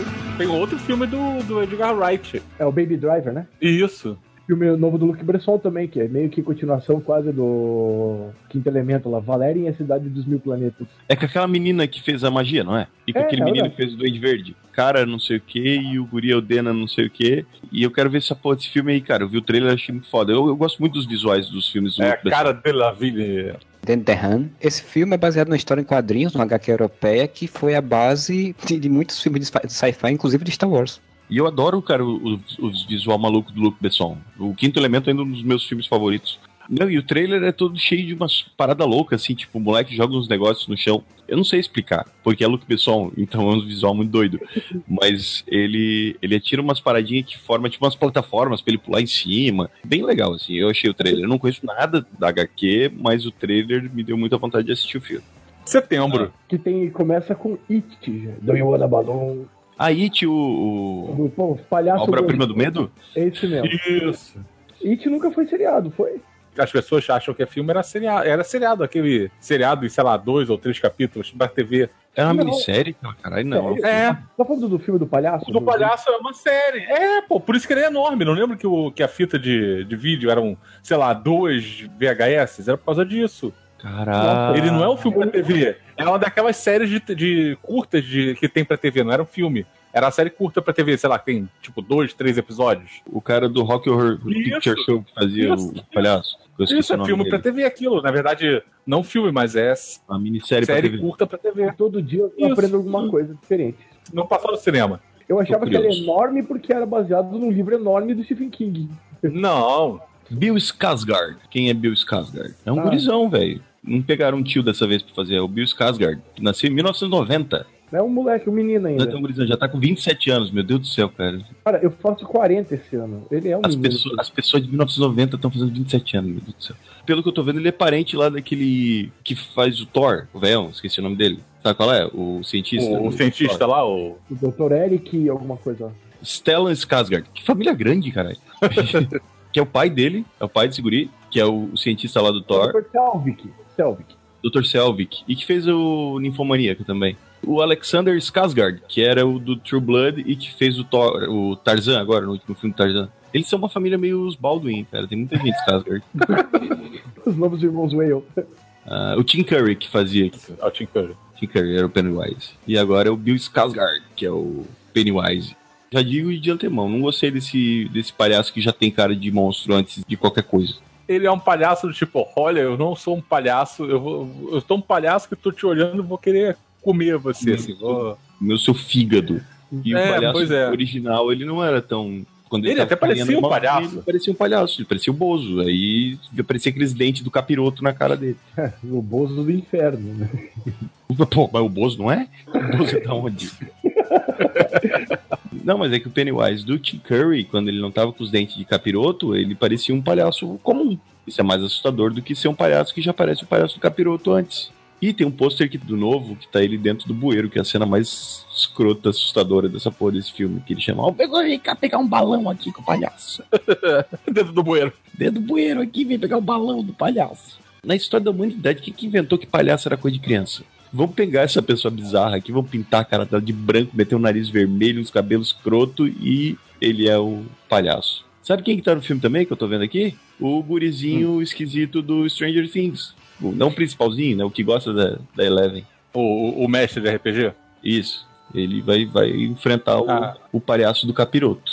É, ok, maneiro, mas todo mundo sabe que seria muito mais legal se fosse o Dustin. Ah, sim. Ia ser muito mais divertido se fosse o Dustin. Se eu não me engano, esse filme Witch, ele vai ser dois filmes, né? Na história, o que que era, né? Até do, do, do telefilme lá, ele inclusive é enorme por causa disso, né? Tanto o livro quanto o telefilme lá, o seriado. Porque o que, acontece? Tem duas linhas de narrativa. Crianças encontram o Penny- Pennywise quando crianças e depois já como adultos. Começam a morrer as, as crianças que estavam envolvidas naquilo ali, e aí a trama segue que eles vão ter que reenfrentar o, o- o Pennywise, que é quando eles derrotam lá. E aí o projeto é justamente que fosse isso: dois filmes. Um filme com a fase criança, que é esse primeiro, e aí eles vão derrotar o Pennywise, só que ele vai voltar pro segundo filme. Seriam os mesmos personagens, mas um novo elenco com eles adultos. Quer dizer, porque, tipo, não repete nome aqui no elenco. Então, quer dizer, não vai ter a versão deles adulto e criança. Os caras pegaram as duas fases de uma única história e dividiram em dois filmes, né? Ah, mas aí é que tá outra informação Mas- que o Fernando trouxe pra gente. Aquilo não era um filme, aquilo era uma minissérie, Marcelo. No livro tem. Então, o livro Sim, assim, mas é um livro enorme. Ah, mas é um livro, né? É um livro só, pô. o livro It, ele é maior do que o Hobbit. E o Hobbit rendeu três filmes. Eu ia dizer isso. O Hobbit não tem quatro páginas e não virou três filmes, pô. Pois é. Tem até três filmes versão estendida deles. Agora me faz justo que o filme de, sei lá, um livro de mil páginas vire dois filmes. Pois é. A maneira, me empolguei, sabia? Apesar do, do Ah. palhaço ali. Vou ver essa merda. É, em setembro surge exatamente Kingsman 2 e traz de volta o cara que teoricamente tinha morrido no primeiro filme, né? Ah, velho, mas vocês viram o Kingsman 1? Pode trazer de volta. faz sentido. O filme é tão doido, cara, que. E no 2 vai ter esse personagem que eu esqueci agora o nome dele no filme, e o outro garotinho também, né, que, que ficou meio como, como substituto dele, e encontrar a versão americana, que é o Statesman. muito cretino e é muito bom esse filme, cara. E sabe, tipo, violência explícita quase cartunesca? Você não fica chocado com a violência. Ela é muito violenta. As pessoas são cortadas ao meio, mas é tão cartunesco o bagulho.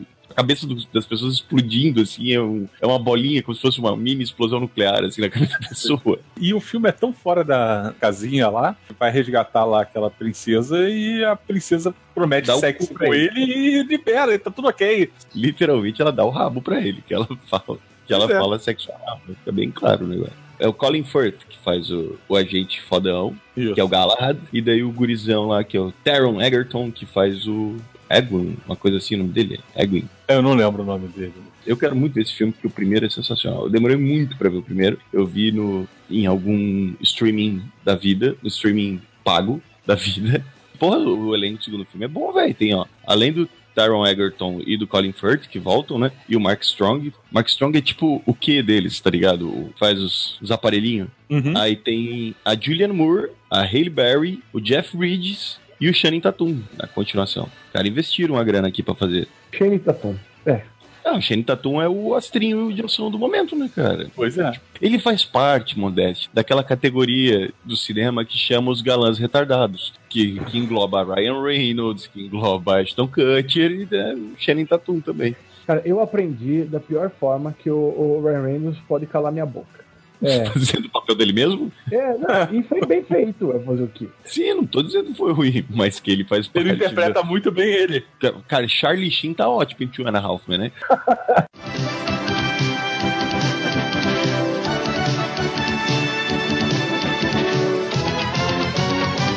Outubro já começa triste, porque assim, 5 de outubro, primeiro dia de estreia, e já estreia de cara Pica-Pau o filme e Blade E Runner 2049. Caraca, que tristeza. Pica-Pau, o filme estrelado por Tayla Ayala, também conhecida como ex-namorada de Paulo Vilhena. Meu Deus, hein? Só melhora. Vocês já viram o trailer do, do Pica-Pau, o filme? Eu vi, eu fiquei com vergonha. Eu também, bastante. Outubro a gente tem. É, é- é um mês cheio de coisa. Cara, tem um filme do meu pequeno pônei. Ah, mas My Little Pony é um sucesso desgraçado atualmente, né, cara? Pois é. É? Sim, É. velho. Tem uns doidos. Deixa eu vou até procurar como é que chama esses nomes, esses doidos aqui. Por que, que você acha que aquela propaganda dos pôneis malditos parecia com o pequeno pônei? É por causa disso, por causa do. do- Porque quando a gente era criança, Modeste, quando eu era criança, você já era adulto, já tava na faculdade, tinha o meu pequeno Obrigado. pônei, aquele clássico que passava na SBT, né? Que a minha irmã tinha os pôneizinhos que tinham cheiro, não sei o que e tal, que eu usava pra. Porque o gato guerreiro, meu gato guerreiro matava os pôneis. Agora tem uma versão desse My Little Pony, só que ele é com um desenho mais simples, sabe? Tipo aquele desenho meio Cartoon Network, assim, que é os traços Aham. simplificados. Velho, isso aí faz um sucesso desgraçado. Inclusive, existe uma comunidade chamada Brownies, que são fãs adultos de My Little Pony. Ai, gente do céu. Eu vou mandar pra você, pra você assistir esse pequeno vídeo, ficar traumatizado pro resto da sua vida. As pessoas, elas se fantasiam de My Little Pony. Eu não estou falando de crianças, eu estou falando de homens adultos fantasiados de My Little Pony. Então, velho, faz muito sentido fazer um filme do My Little Pony. Tá, tá me convenceu, tem público pra isso. Eu ia preferir o My Little Pony Faustão. Você já viu isso, My Little Pony Faustão? Não. Não. Então eu peço uma pausa no podcast. My little, Faustão Pentelho, my little Faustão Pentelho. Que merda. Gente, que surreal. Melhor vídeo da internet. Toda hora o Faustão PT. Porra, Sérgio Malandro de vilão da parada ali. E a magia está pegando fogo, bicho. Situação por Fanta também, né? Parece aqueles caras do Kenan e Kel lá. Ah, é muito bom. Viu? O sucesso que faz My Little Pony. Tá bom, me convenceu. Tá Pronto. convencido que valia a pena fazer um filme dessa merda? É, E a gente não vai reclamar nada do Blade Runner. Vai, só falou que Ah, é não, triste. vamos Blade Runner. é, Blade é de Runner. chorar. Não, é de chorar. É, é triste, é deprimente. Ah, a gente, a gente não viu nem trailer, cara. Já tá falando mal da porra do negócio. Não Vai Só viu vai que é teaser. Moura, conceitualmente é ruim, cara. Não, pode sair bom, gente. Vamos com a esperança. Tu não tá Não. postando tuas fichas na Mulher Maravilha? É. Se o Modeste está postando as fichas da Mulher Maravilha e não no Blade Runner, já tô começando a achar que o Blade Runner pode ser a grande que surpresa do Blade ano. Runner pode ser bom. Exatamente. Porque eu acho que eu tô me baseando na minha opinião agora. Ah, velho, sei lá, tipo, tem o. Como é que é o nome do, do gurizão Ryan ali? Gosling. Ryan Gosling normalmente ele faz filme bom, cara. Então vai que sai um filme decente. É o tipo de filme que eu concordo, Modeste. Não tinha que botar a mão, sabe? Deixar lá o Blade Runner quietinho lá no Sim. canto dele, né? Não mexe. Mas se é pra mexer, pelo menos é o próprio Ridley Scott. Se a pessoa se fosse, tipo, Sim. Michael Bay. Cara, Vai o próprio Ridley Scott tá metendo a mão no Alien, que também tá fazendo merda. entendeu? Não, mas o Prometeu fez merda, né? Prometeu Ah, e não então. cumpriu, mas. É, então, é, é- é- é nisso que eu tô me baseando. O Ridley Scott é um cara que caducou já, gente. Olha o preconceito, olha a velhofobia, a idosofobia. Se fuder. não, eu, eu, eu entendo o que você quer dizer, Modeste. Eu também acho que não deveria mexer. Mas Mas olha pelo lado bom, ele não vai dirigir, né? Sim. É que o universo tão rico do Blade Runner, sabe? Eu acho que não precisava ser uma continuação direta de Blade Runner. Eles podiam fazer um filme dentro desse universo e tudo mais e tal. Vai que também todo mundo odeia agora e daqui 20 anos todo mundo acha um clássico, igual aconteceu com o Blade Runner. Com Blade original. Runner, exatamente. As pessoas demoraram Faltou 20 Júlio. anos pra entender Blade Runner. Não, se fosse, se o fosse o Channing. Tatum ou o Mark Wahlberg fazendo o filme, eu ia dizer assim, não, realmente vai ficar uma bosta. Mas esse Ryan Gosling, ele não faz parte da, da, da turma dos atores mongóis, ele faz a parte da turma dos, dos atores mais sérios, então tem uma chance de ser um filme bom. Eu achei que o Moura fosse falar, mas esse Ryan Gosling, esse menino Ryan Gosling, ele tem futuro, hein? Não, porque eu fui olhar a idade dele, ter idade, eu chamar ele de menino e ia me botar muito de velho. Pagar muito de tio. Não, ele é mais velho que eu. Ele era o Jovem Hércules. Vocês lembram do seriado Jovem Hércules que passava na, na SBT? Ele fazia o papel de um jovem Kevin Sorbo. Meu Deus. Só melhora pra ser isso, cara. Eu tô falando.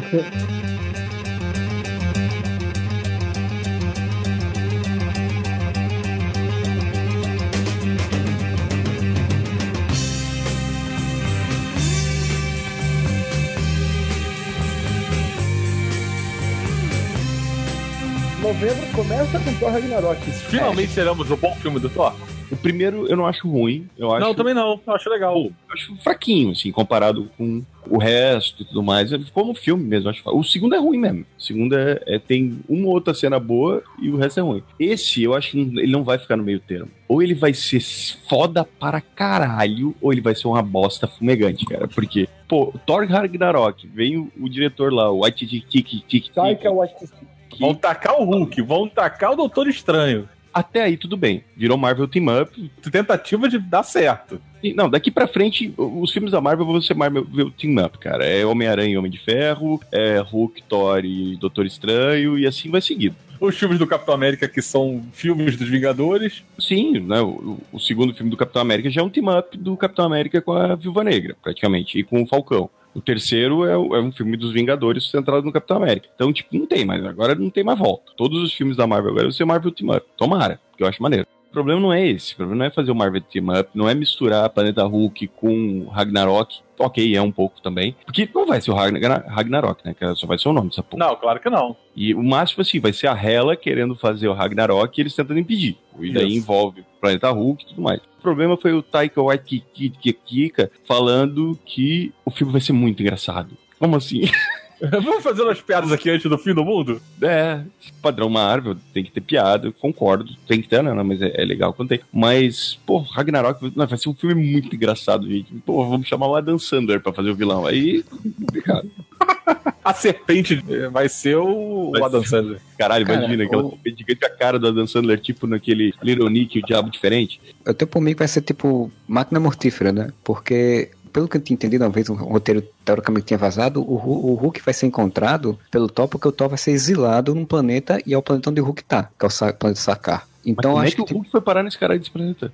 Pois é, aí que tá, né? Mostrar o que aconteceu em Vingadores 2, como é que ele foi daquela navezinha no- em torno do planeta Terra para o planeta Sakar lá no fim do mundo. Não, eu acho que isso aí vai ter, vai ter a mão do Doutor Estranho, cara. Porque, tipo, se o Thor foi lá pedir ajuda pro Doutor Estranho no final do filme do Doutor Estranho, vão enfiar o Hulk de alguma forma nessas aventuras e vai ser os três fazendo uma road trip pelo universo, cara. Loki está no poder, vai mostrar o que aconteceu para Odin estar tá na Terra, provavelmente sem memória, e porque o Loki e o Thor vão se unir para pegar Odin na Terra. É a junção do Hulk e do Doutor Estranho nisso para poder enfrentar Hela, por exemplo. Então, é, eu acho que vai fazer uma coisa meio máquina mortífera, tipo ação com piadas. Para pensar, um... vai ser um filme meio que dos defensores dos quadrinhos, né? É verdade. Se tira o namoro prateado, substitui os dois pelo Thor, é um filme dos defensores. Thor e Loki, né? Porque provavelmente o Loki vai estar no meio como no final como. Ah, pois é. O Loki vai fazer o papel do, do namoro, né? Que é aquele. É, do escroto, né? Resumidamente. E isso é uma saída inteligente. E é uma coisa que é divertida de ver, né, gente? Sempre ficava aquele negócio, né? Tipo, ah, mas onde é que tá o Capitão América aí nesse momento? Ah, onde é que tá o Homem de Ferro? Eu, agora você sabe onde é que eles estão.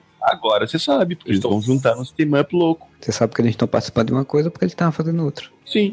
Isso eu acho maneiro. E da, onde é que tá o Capitão América? O Capitão América tá fugindo da polícia, que tá a polícia no encalço dele ali, dele e dos Vingadores inteiros, né, praticamente. É, ele tá escondido em algum canto ali pelo mundo, só vai voltar em Vingadores 3. Não sei, tem um monte de filme pela frente. Vai que ele aparece em Pantera Negra, em Cara, eu tenho certeza que eles vão colocar o Capitão América, pelo menos uma participação em algum filme, pra gente se ficar integrado de onde ele tá, essas coisas assim. Sim, pra pelo menos ter a referência. Sim, porque ele entende a referência. Falando de referência, então, novembro ainda nos traz o grande filme que vai juntar todos os grandes heróis da DC, ou quase todos. Faltam Ajax, falta o Lanterna Verde. Lanterna Verde, falta o Super Gêmeos, mas enfim. Mas Liga o Megatron da... tá lá. Falta até o Super-Homem nisso aí, gente. Liga da Justiça estreia, né? 16 de novembro, com Batman como Tony Stark, a Fit Nick Fury, e o Megatron como a virilha do Cyborg. Aqua Conan eu vou contar uma pequena história para vocês. Há alguns anos atrás, tava saindo os filmes do Batman do Nolan. Vocês lembram que saiu a notícia do filme do, da Liga pelo George Miller? Sim. Uhum. Sim. É, daí eu pensei assim, ah, cara, mas eu acho meio vacilo, né? Porque tem o Brandon Holt como Superman e o Christian Bale como Batman, e vai ter outro filme com outros personagens, com outros atores e tudo mais. Eu acho meio zoado. Velho, como eu queria que eles tivessem feito isso naquela época. Porque eu tô tão triste vendo esse. Assim, visual do Batman, se bem que agora transformaram o Batman no Coruja foi uma bosta. Mas Zack Snyder, velho, Zack Snyder. É, sem contar que o, a história do George Miller eu achava mais interessante. Tinha a ver com o Irmão Olho, os heróis já estavam firmados, já eram heróis de fato, e o Maxwell Lord era o vilão. Tigre Internacional e tal. Agora já vai pra caixa materna. Já vai pra Apocalipse direto, sabe? Não tem preparação nenhuma. É o, sei lá, quarto filme desse universo, vai ser? Não tem construção, sabe? Tipo, ah, agora a gente já vai inventar o, o Steppenwolf. Quem é Steppenwolf na porra da fila do pão, cara? Pra mim, Steppenwolf canta aquela música Born to Be Wild, caralho. Steppenwolf é um personagem totalmente B, assim, tipo, tá, ele tá ali na história do de Apocalipse e tal, mas. Não é B, é C. Ninguém, cara. ninguém reconhece como vilão, né? Não. Da DC. Não, cara, e velho, com tanto vilão que eles podiam enfrentar. Aliás, não tem o que dizer, né, gente? A construção desse universo tá toda cagada. O é, Batman já tem 50 anos, gente.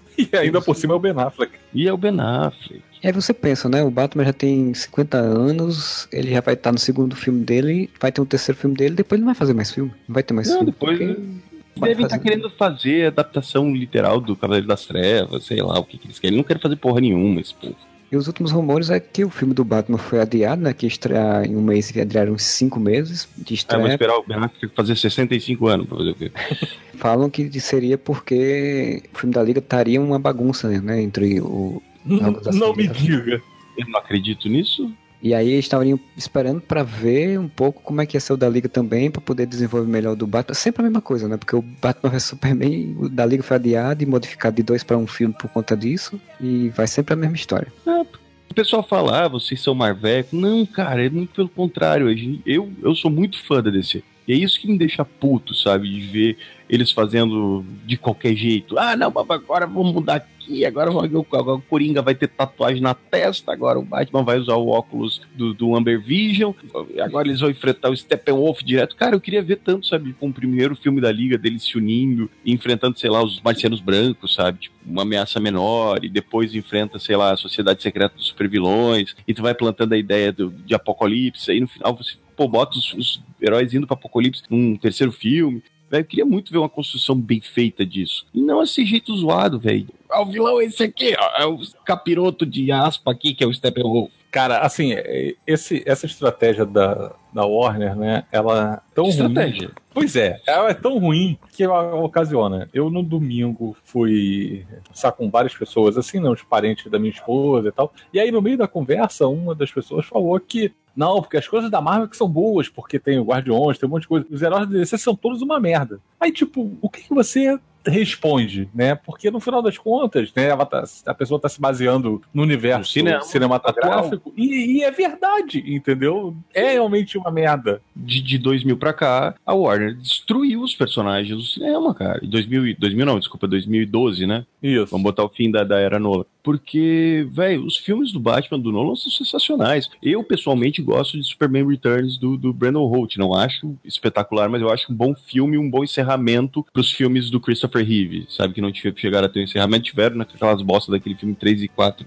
Os Batman do Tim Burton, eu gosto. Do Joel Schumacher, eu gosto só do Batman e Robin, que eu acho que é uma obra-prima não reconhecida. E... Uma obra-prima não reconhecida. Só o Batman Eternamente, que é ruim mesmo. Espera 20, 20 anos pra, pra ver se reconhecem, né? Já deu, não deu? Quando que vai dar É, 20 já anos? deu. Não, 20 mais anos. 20 anos. Não, mais 20 anos. Ah, Ah, tá. E os personagens da DC, em questão de, como é que eu vou dizer, de complexidade, de, de simbolismo, eles são muito maiores que os da Marvel. Talvez só o Homem-Aranha tenha o mesmo peso que os personagens da DC, sabe? Da Marvel. Porque é o que eu sempre falo, velho. Quem que era o Homem de Ferro antes do Robert Downey Jr.? Quem que era o Capitão América antes do, do universo do MCU? Não tinha um desenho do Capitão América nos anos 90. Não tinha um desenho do Homem de Ferro nos anos 90. Até tinha, mas era uma merda muito ruim. Tinha Homem-Aranha e X-Men. X-Men ainda, tipo, não tem a, a mesma grandiosidade de- do que os personagens da DC. Os grandes, né? Superman, Batman, Mulher Maravilha, Flash, Lanterna Verde. Tiro do Lanterna Verde aqui dos cinco, porque nem todo mundo conhecia, mas, pô, Superman, Batman, Mulher Maravilha e Flash, em qualquer lugar do mundo as pessoas conhecem esses personagens. O Flash, principalmente por causa da série, ou The Flash, mas Superman, Batman e Mulher Maravilha por sempre estarem na mídia, sempre estarem sendo produzidos. E, e não é à toa que a DC tem clássicos dos quadrinhos e a Marvel não tem. Só que daí, quando a Marvel, como empresa, como estratégia, como produtora, eles trabalham o produto deles tão bem a ponto de poder fazer um filme dos Guardiões da Galáxia, sem medo, e do Homem-Formiga, a DC se tropeça pra fazer um filme do Batman e do Superman, que são os dois maiores íc- ícones desse tipo de cultura pop de super-heróis, são os maiores. E os caras erram, velho. Os caras fazem um troço que vai lá o teu primo e fala: ah, os personagens da DC são uma bosta. Por quê? Culpa da caralha da Warner. Pois é. É bem isso. Cara, é muito triste. Eu espero que tudo seja revelado no final como um grande plano do cérebro pra dominar o mundo. E acabar com a Warner. Aí seria maneiro. Aí isso seria o plot twist. A Warner pegou tudo, entregou pra mão do Zack Snyder e falou: faz aí. O Zack Snyder, o mesmo cara que fez Watchmen. Então, não falo mais nada. Eu vou assistir o filme da Liga no cinema, não tenho a menor dúvida quanto a isso. Claro. Só que não crio grandes expectativas. Eu tenho aquele gosto amargo do Batman vs Superman na boca, que eu tô muito sentindo que eu vou entrar querendo que o filme seja bom, porque foi um filme da Liga, velho. Sabe? Todos nós quatro aqui, desde criança, que quisemos ver isso. Sim, a gente viu aquele filme tosco da Liga pra TV. Não, eu só vi isso depois. eu vi o isso- Ajax gordinho. Eu vi isso em 2016. Caraca, o do Ajax gordinho. Aliás, quem não é gordinho naquele filme, né? Não, só o Ajax é gordinho. O Electro é meio gordinho também. Ah, o Electro é meio gordinho, verdade. Não, e tem o, o Al Jordan. Ele é tipo o Al Jordan, ele tá vestido como o Guy Gardner, mas Ele é o Guy Gardner, ele tá vestido como Hal Jordan. é muito tosco, cara. É então, todo tosco. mundo aqui, desde criança, quis ver, de certeza, um filme da Liga da Justiça. Bom, quando, quando a gente Claro. viu a primeira vez aquele vislumbre de que ia ser construído o universo Vingadores, a primeira coisa que me veio na cabeça é: caralho, faz isso com a Liga. Com a Liga. Eu tô com a sensação nítida de que eu vou entrar no cinema com aquela vontade louca de ver esse filme. Quer dizer, com a vontade louca, aquela a vontade louca de, tipo, gostar do filme De gostar. e você vai ter dificuldade. cara. Creio que eu vá sair de lá com o mesmo gosto amargo que eu saí de Batman vs Superman. De sair pensando, porra, é a primeira vez que eu vejo o Batman e o Superman em live action juntos e a Mulher Maravilha. Uma Mulher Maravilha. E eu saio do filme dizendo, putz, é, eu preciso gostar desse filme, sabe? Cara, Batman Lego tem uma piada muito boa sobre isso, que é, mostra ele enfrentando o Coringa, o Coringa falando alguma coisa como tipo, sou seu vilão principal, alguma coisa É assim. seu arqui-inimigo. Aí sou seu arqui-inimigo, ele faz, não, meu arqui-inimigo é o Superman.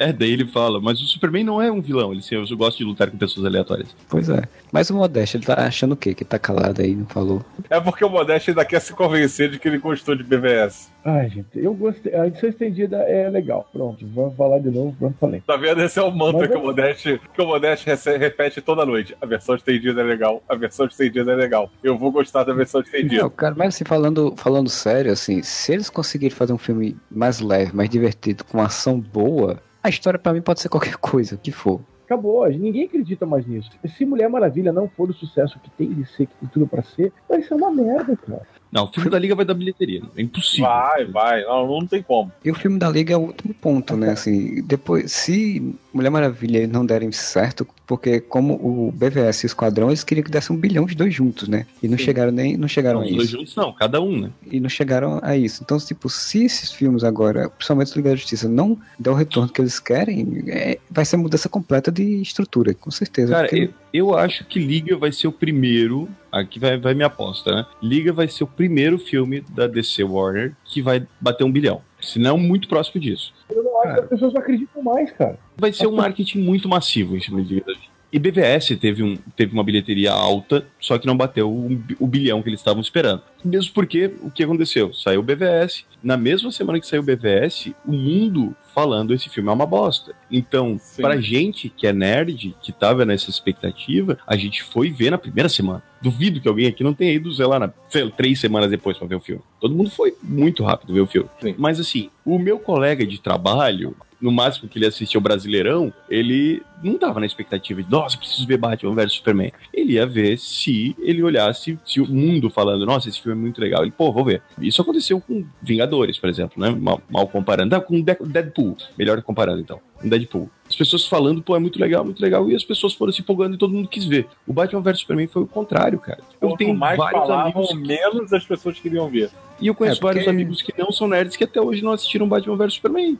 Primeira onda realmente é a onda nerd, né? O povo que já lê curto quadrinho, que já acompanha as notícias, que tá aí cansado já de ouvir falar, é o que garante a primeira a bilheteria alta na primeira semana, e aí mundo, pô, o filme tá com bilheteria alta e todo mundo fica falando merda na internet dizendo que o filme tá com bilheteria alta. Depois é que vai ver exatamente o outro público, o público que não acompanha, se o público se animar, ele vai pelas conversas, pelas resenhas, pelas que os amigos falam, se não, aí deixa pra lá. O filme não dá o que deu. Tem gente que até Que hoje legal. me pergunta, tá, mas tem um filme do Superman antes de Batman vs Superman? As pessoas não sabem da existência de Man of Steel. Até por essa incrível ideia, sacada de marketing de fazer um filme sem o nome Superman na frente. Tem muito erro, muito erro da Warner, de- que vai do criativo ao, ao estratégico de marketing mesmo, empresarial. Os caras erram muito, muito nesses filmes e nessa construção desse universo. No que Deadpool foi extremamente simples em roteiro, extremamente criativo em marketing, simples em roteiro, mas ao mesmo tempo muito bem feito, a Warner não consegue acertar em nenhum lado para esse universo. Eles seguiram uma cartilha Zack Snyder de tipo, não, isso aqui é muito.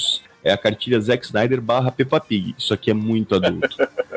Bem, o mês de novembro não tem mais nenhum outro filme que valha a pena, né? É, é porque na verdade, na verdade você está mostrando de que já estão agendados. Então, com certeza vai acabar estreando alguma coisa, pode até estrear alguma coisa boa, mas não tá ainda no calendário. É. Aí então a gente chega ao mês de dezembro, que não tem como não citar que a grande coisa do mês de dezembro, de fato, é o Star Wars Episódio 8, né? Dezembro é o mês de Star Wars agora. Que ninguém quer competir mais, né? Ué, por que você faria isso? Seria uma grande burrada fazer isso como estratégia. Você vai perder. Porque assim, o Star Wars tá com a Disney. A Marvel também tá com a Disney. Logo, ela não faria o tiro do pé de lançar um filme Marvel junto com o Star Wars. Que seria a única coisa que poderia competir, assim. A verdade é essa.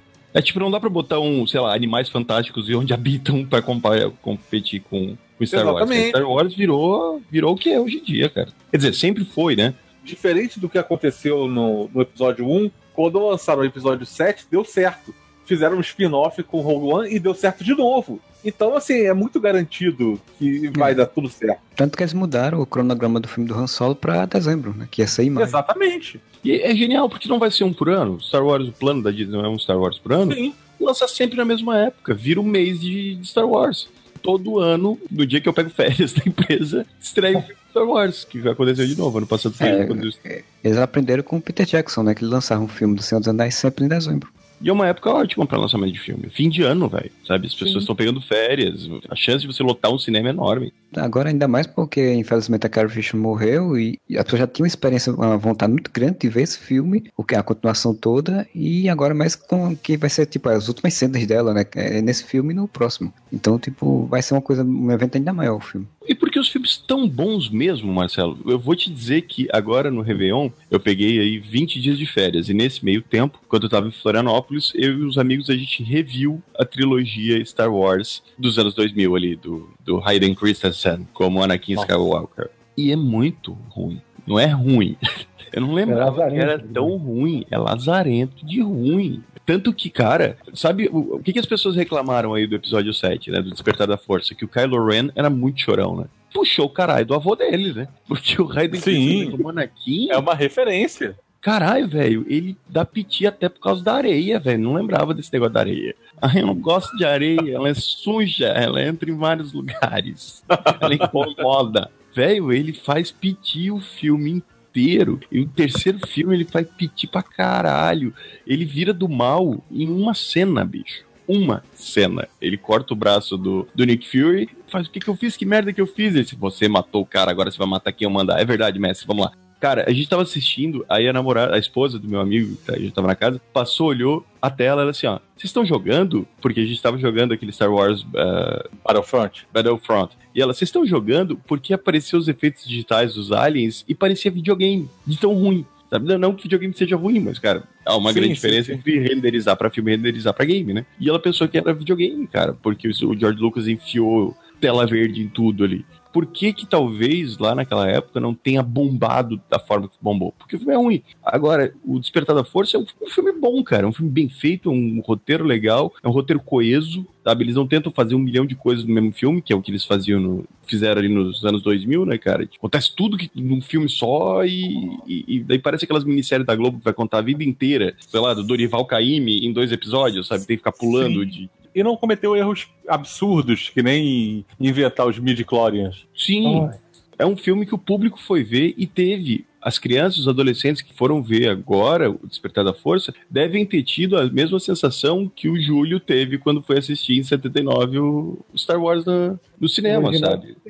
77? 77. O, o Júlio já, sei lá, formado na faculdade e tal. Sim, não, o Júlio, adulto, tava já com um filho. Em 77 ele foi ver no cinema e deve ter tido a mesma sensação que essas crianças tiveram. Porque, ah, mas é um remake do. É quase um remake do Nova Esperança, Uma Nova Esperança. É, concordo. Inclusive aquele troço de explodir um planeta inteiro com a, com a Estrela da Morte mega gigante, eu achei uma bobagem. Mas, pô, tem o mesmo Cara, encantamento daquele lá. O lance é, o episódio 7, ele não é o filme perfeito e tal, mas ele é a- o filme que o fã de Star Wars queria ver naquele momento. Depois daquele, daquele trauma com o episódio 1, 2 e 3, tudo que eu queria ver era exatamente o que foi me entregue no episódio 7. Ah, não é original, foda-se. Mas eu quero aquilo ali que foi apresentado. Aquilo é Star Wars. o encantamento do Star Wars original, que os três ali do- dos anos 2000 não tiveram.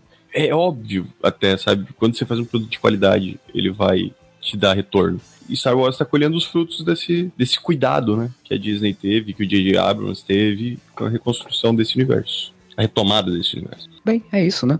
É isso, a Disney tá muito bem e a Warner tá muito mal. Na Warner agora lançou. Como é que tá o Animais Fantásticos onde habitam? Deu, deu, deu bilheteria esse negócio? Deu, deu uma boa É mais bilheteria. ou menos. Mais ou menos, ele foi meio fracassado, assim. A reação do público foi ruim. Já passa 700 milhões. Sim, ainda assim, Moura, o público, o fã, os, os fãs de Harry Potter, que tem um nome pra isso, mas eu não sei. A resposta foi negativa. Isso, A resposta dos Potterheads foi negativa.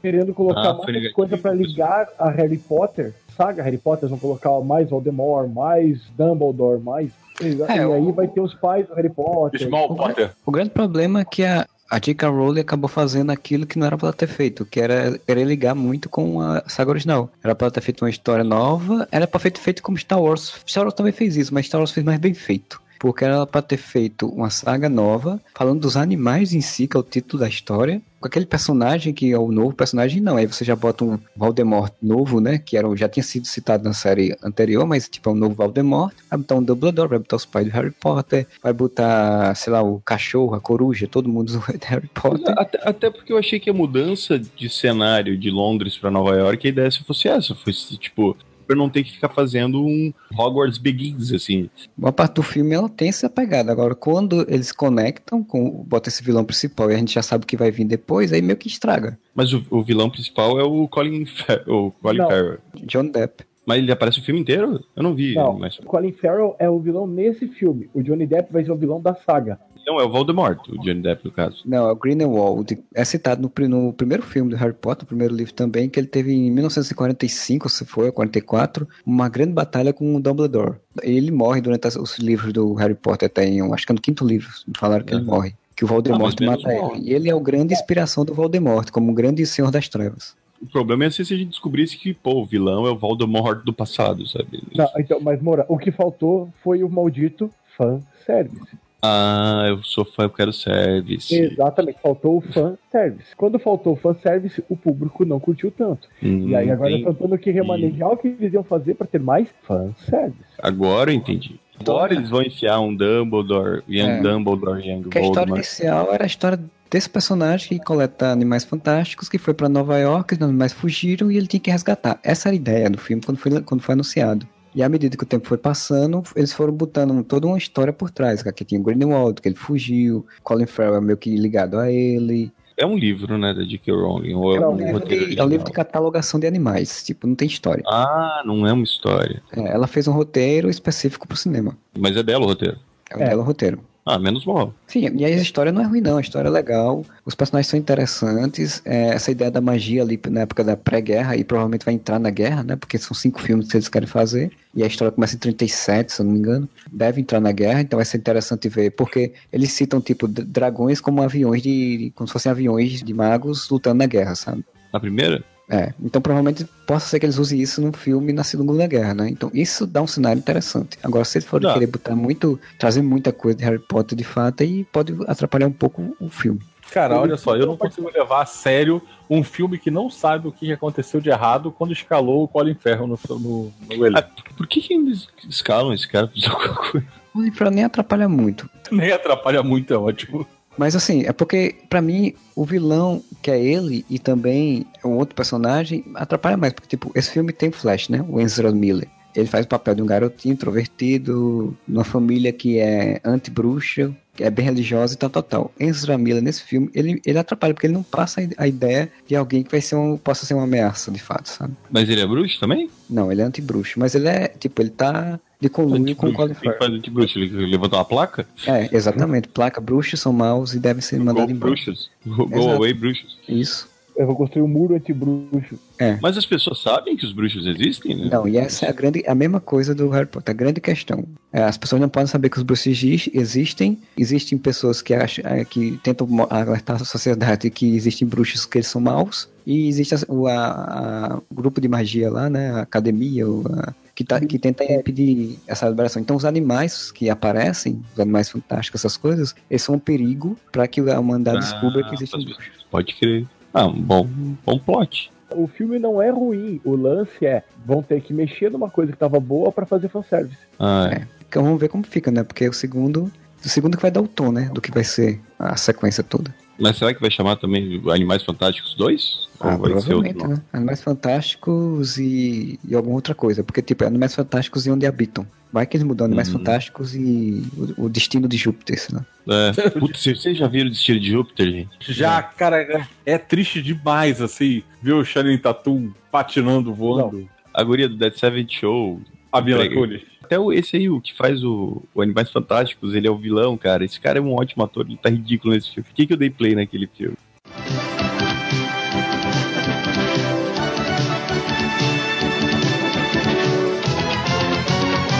Pois bem, pessoal, então a gente vai chegando ao fim do nosso podcast. Vocês têm mais alguma consideração sobre os filmes de 2017? Não. Vou falir. Então é isso, eu espero que vocês tenham curtido. Deixem seus comentários quais filmes vocês estão esperando, quais as expectativas de vocês. Entra lá no nosso site, areva.com, deixe lá seu comentário na postagem, ou mande e-mail para contato.areva.com, ou ainda vá lá no Twitter, vá lá no Facebook, veja nossas redes sociais e entre em contato com a gente. A gente volta semana que vem com mais um podcast e whatever!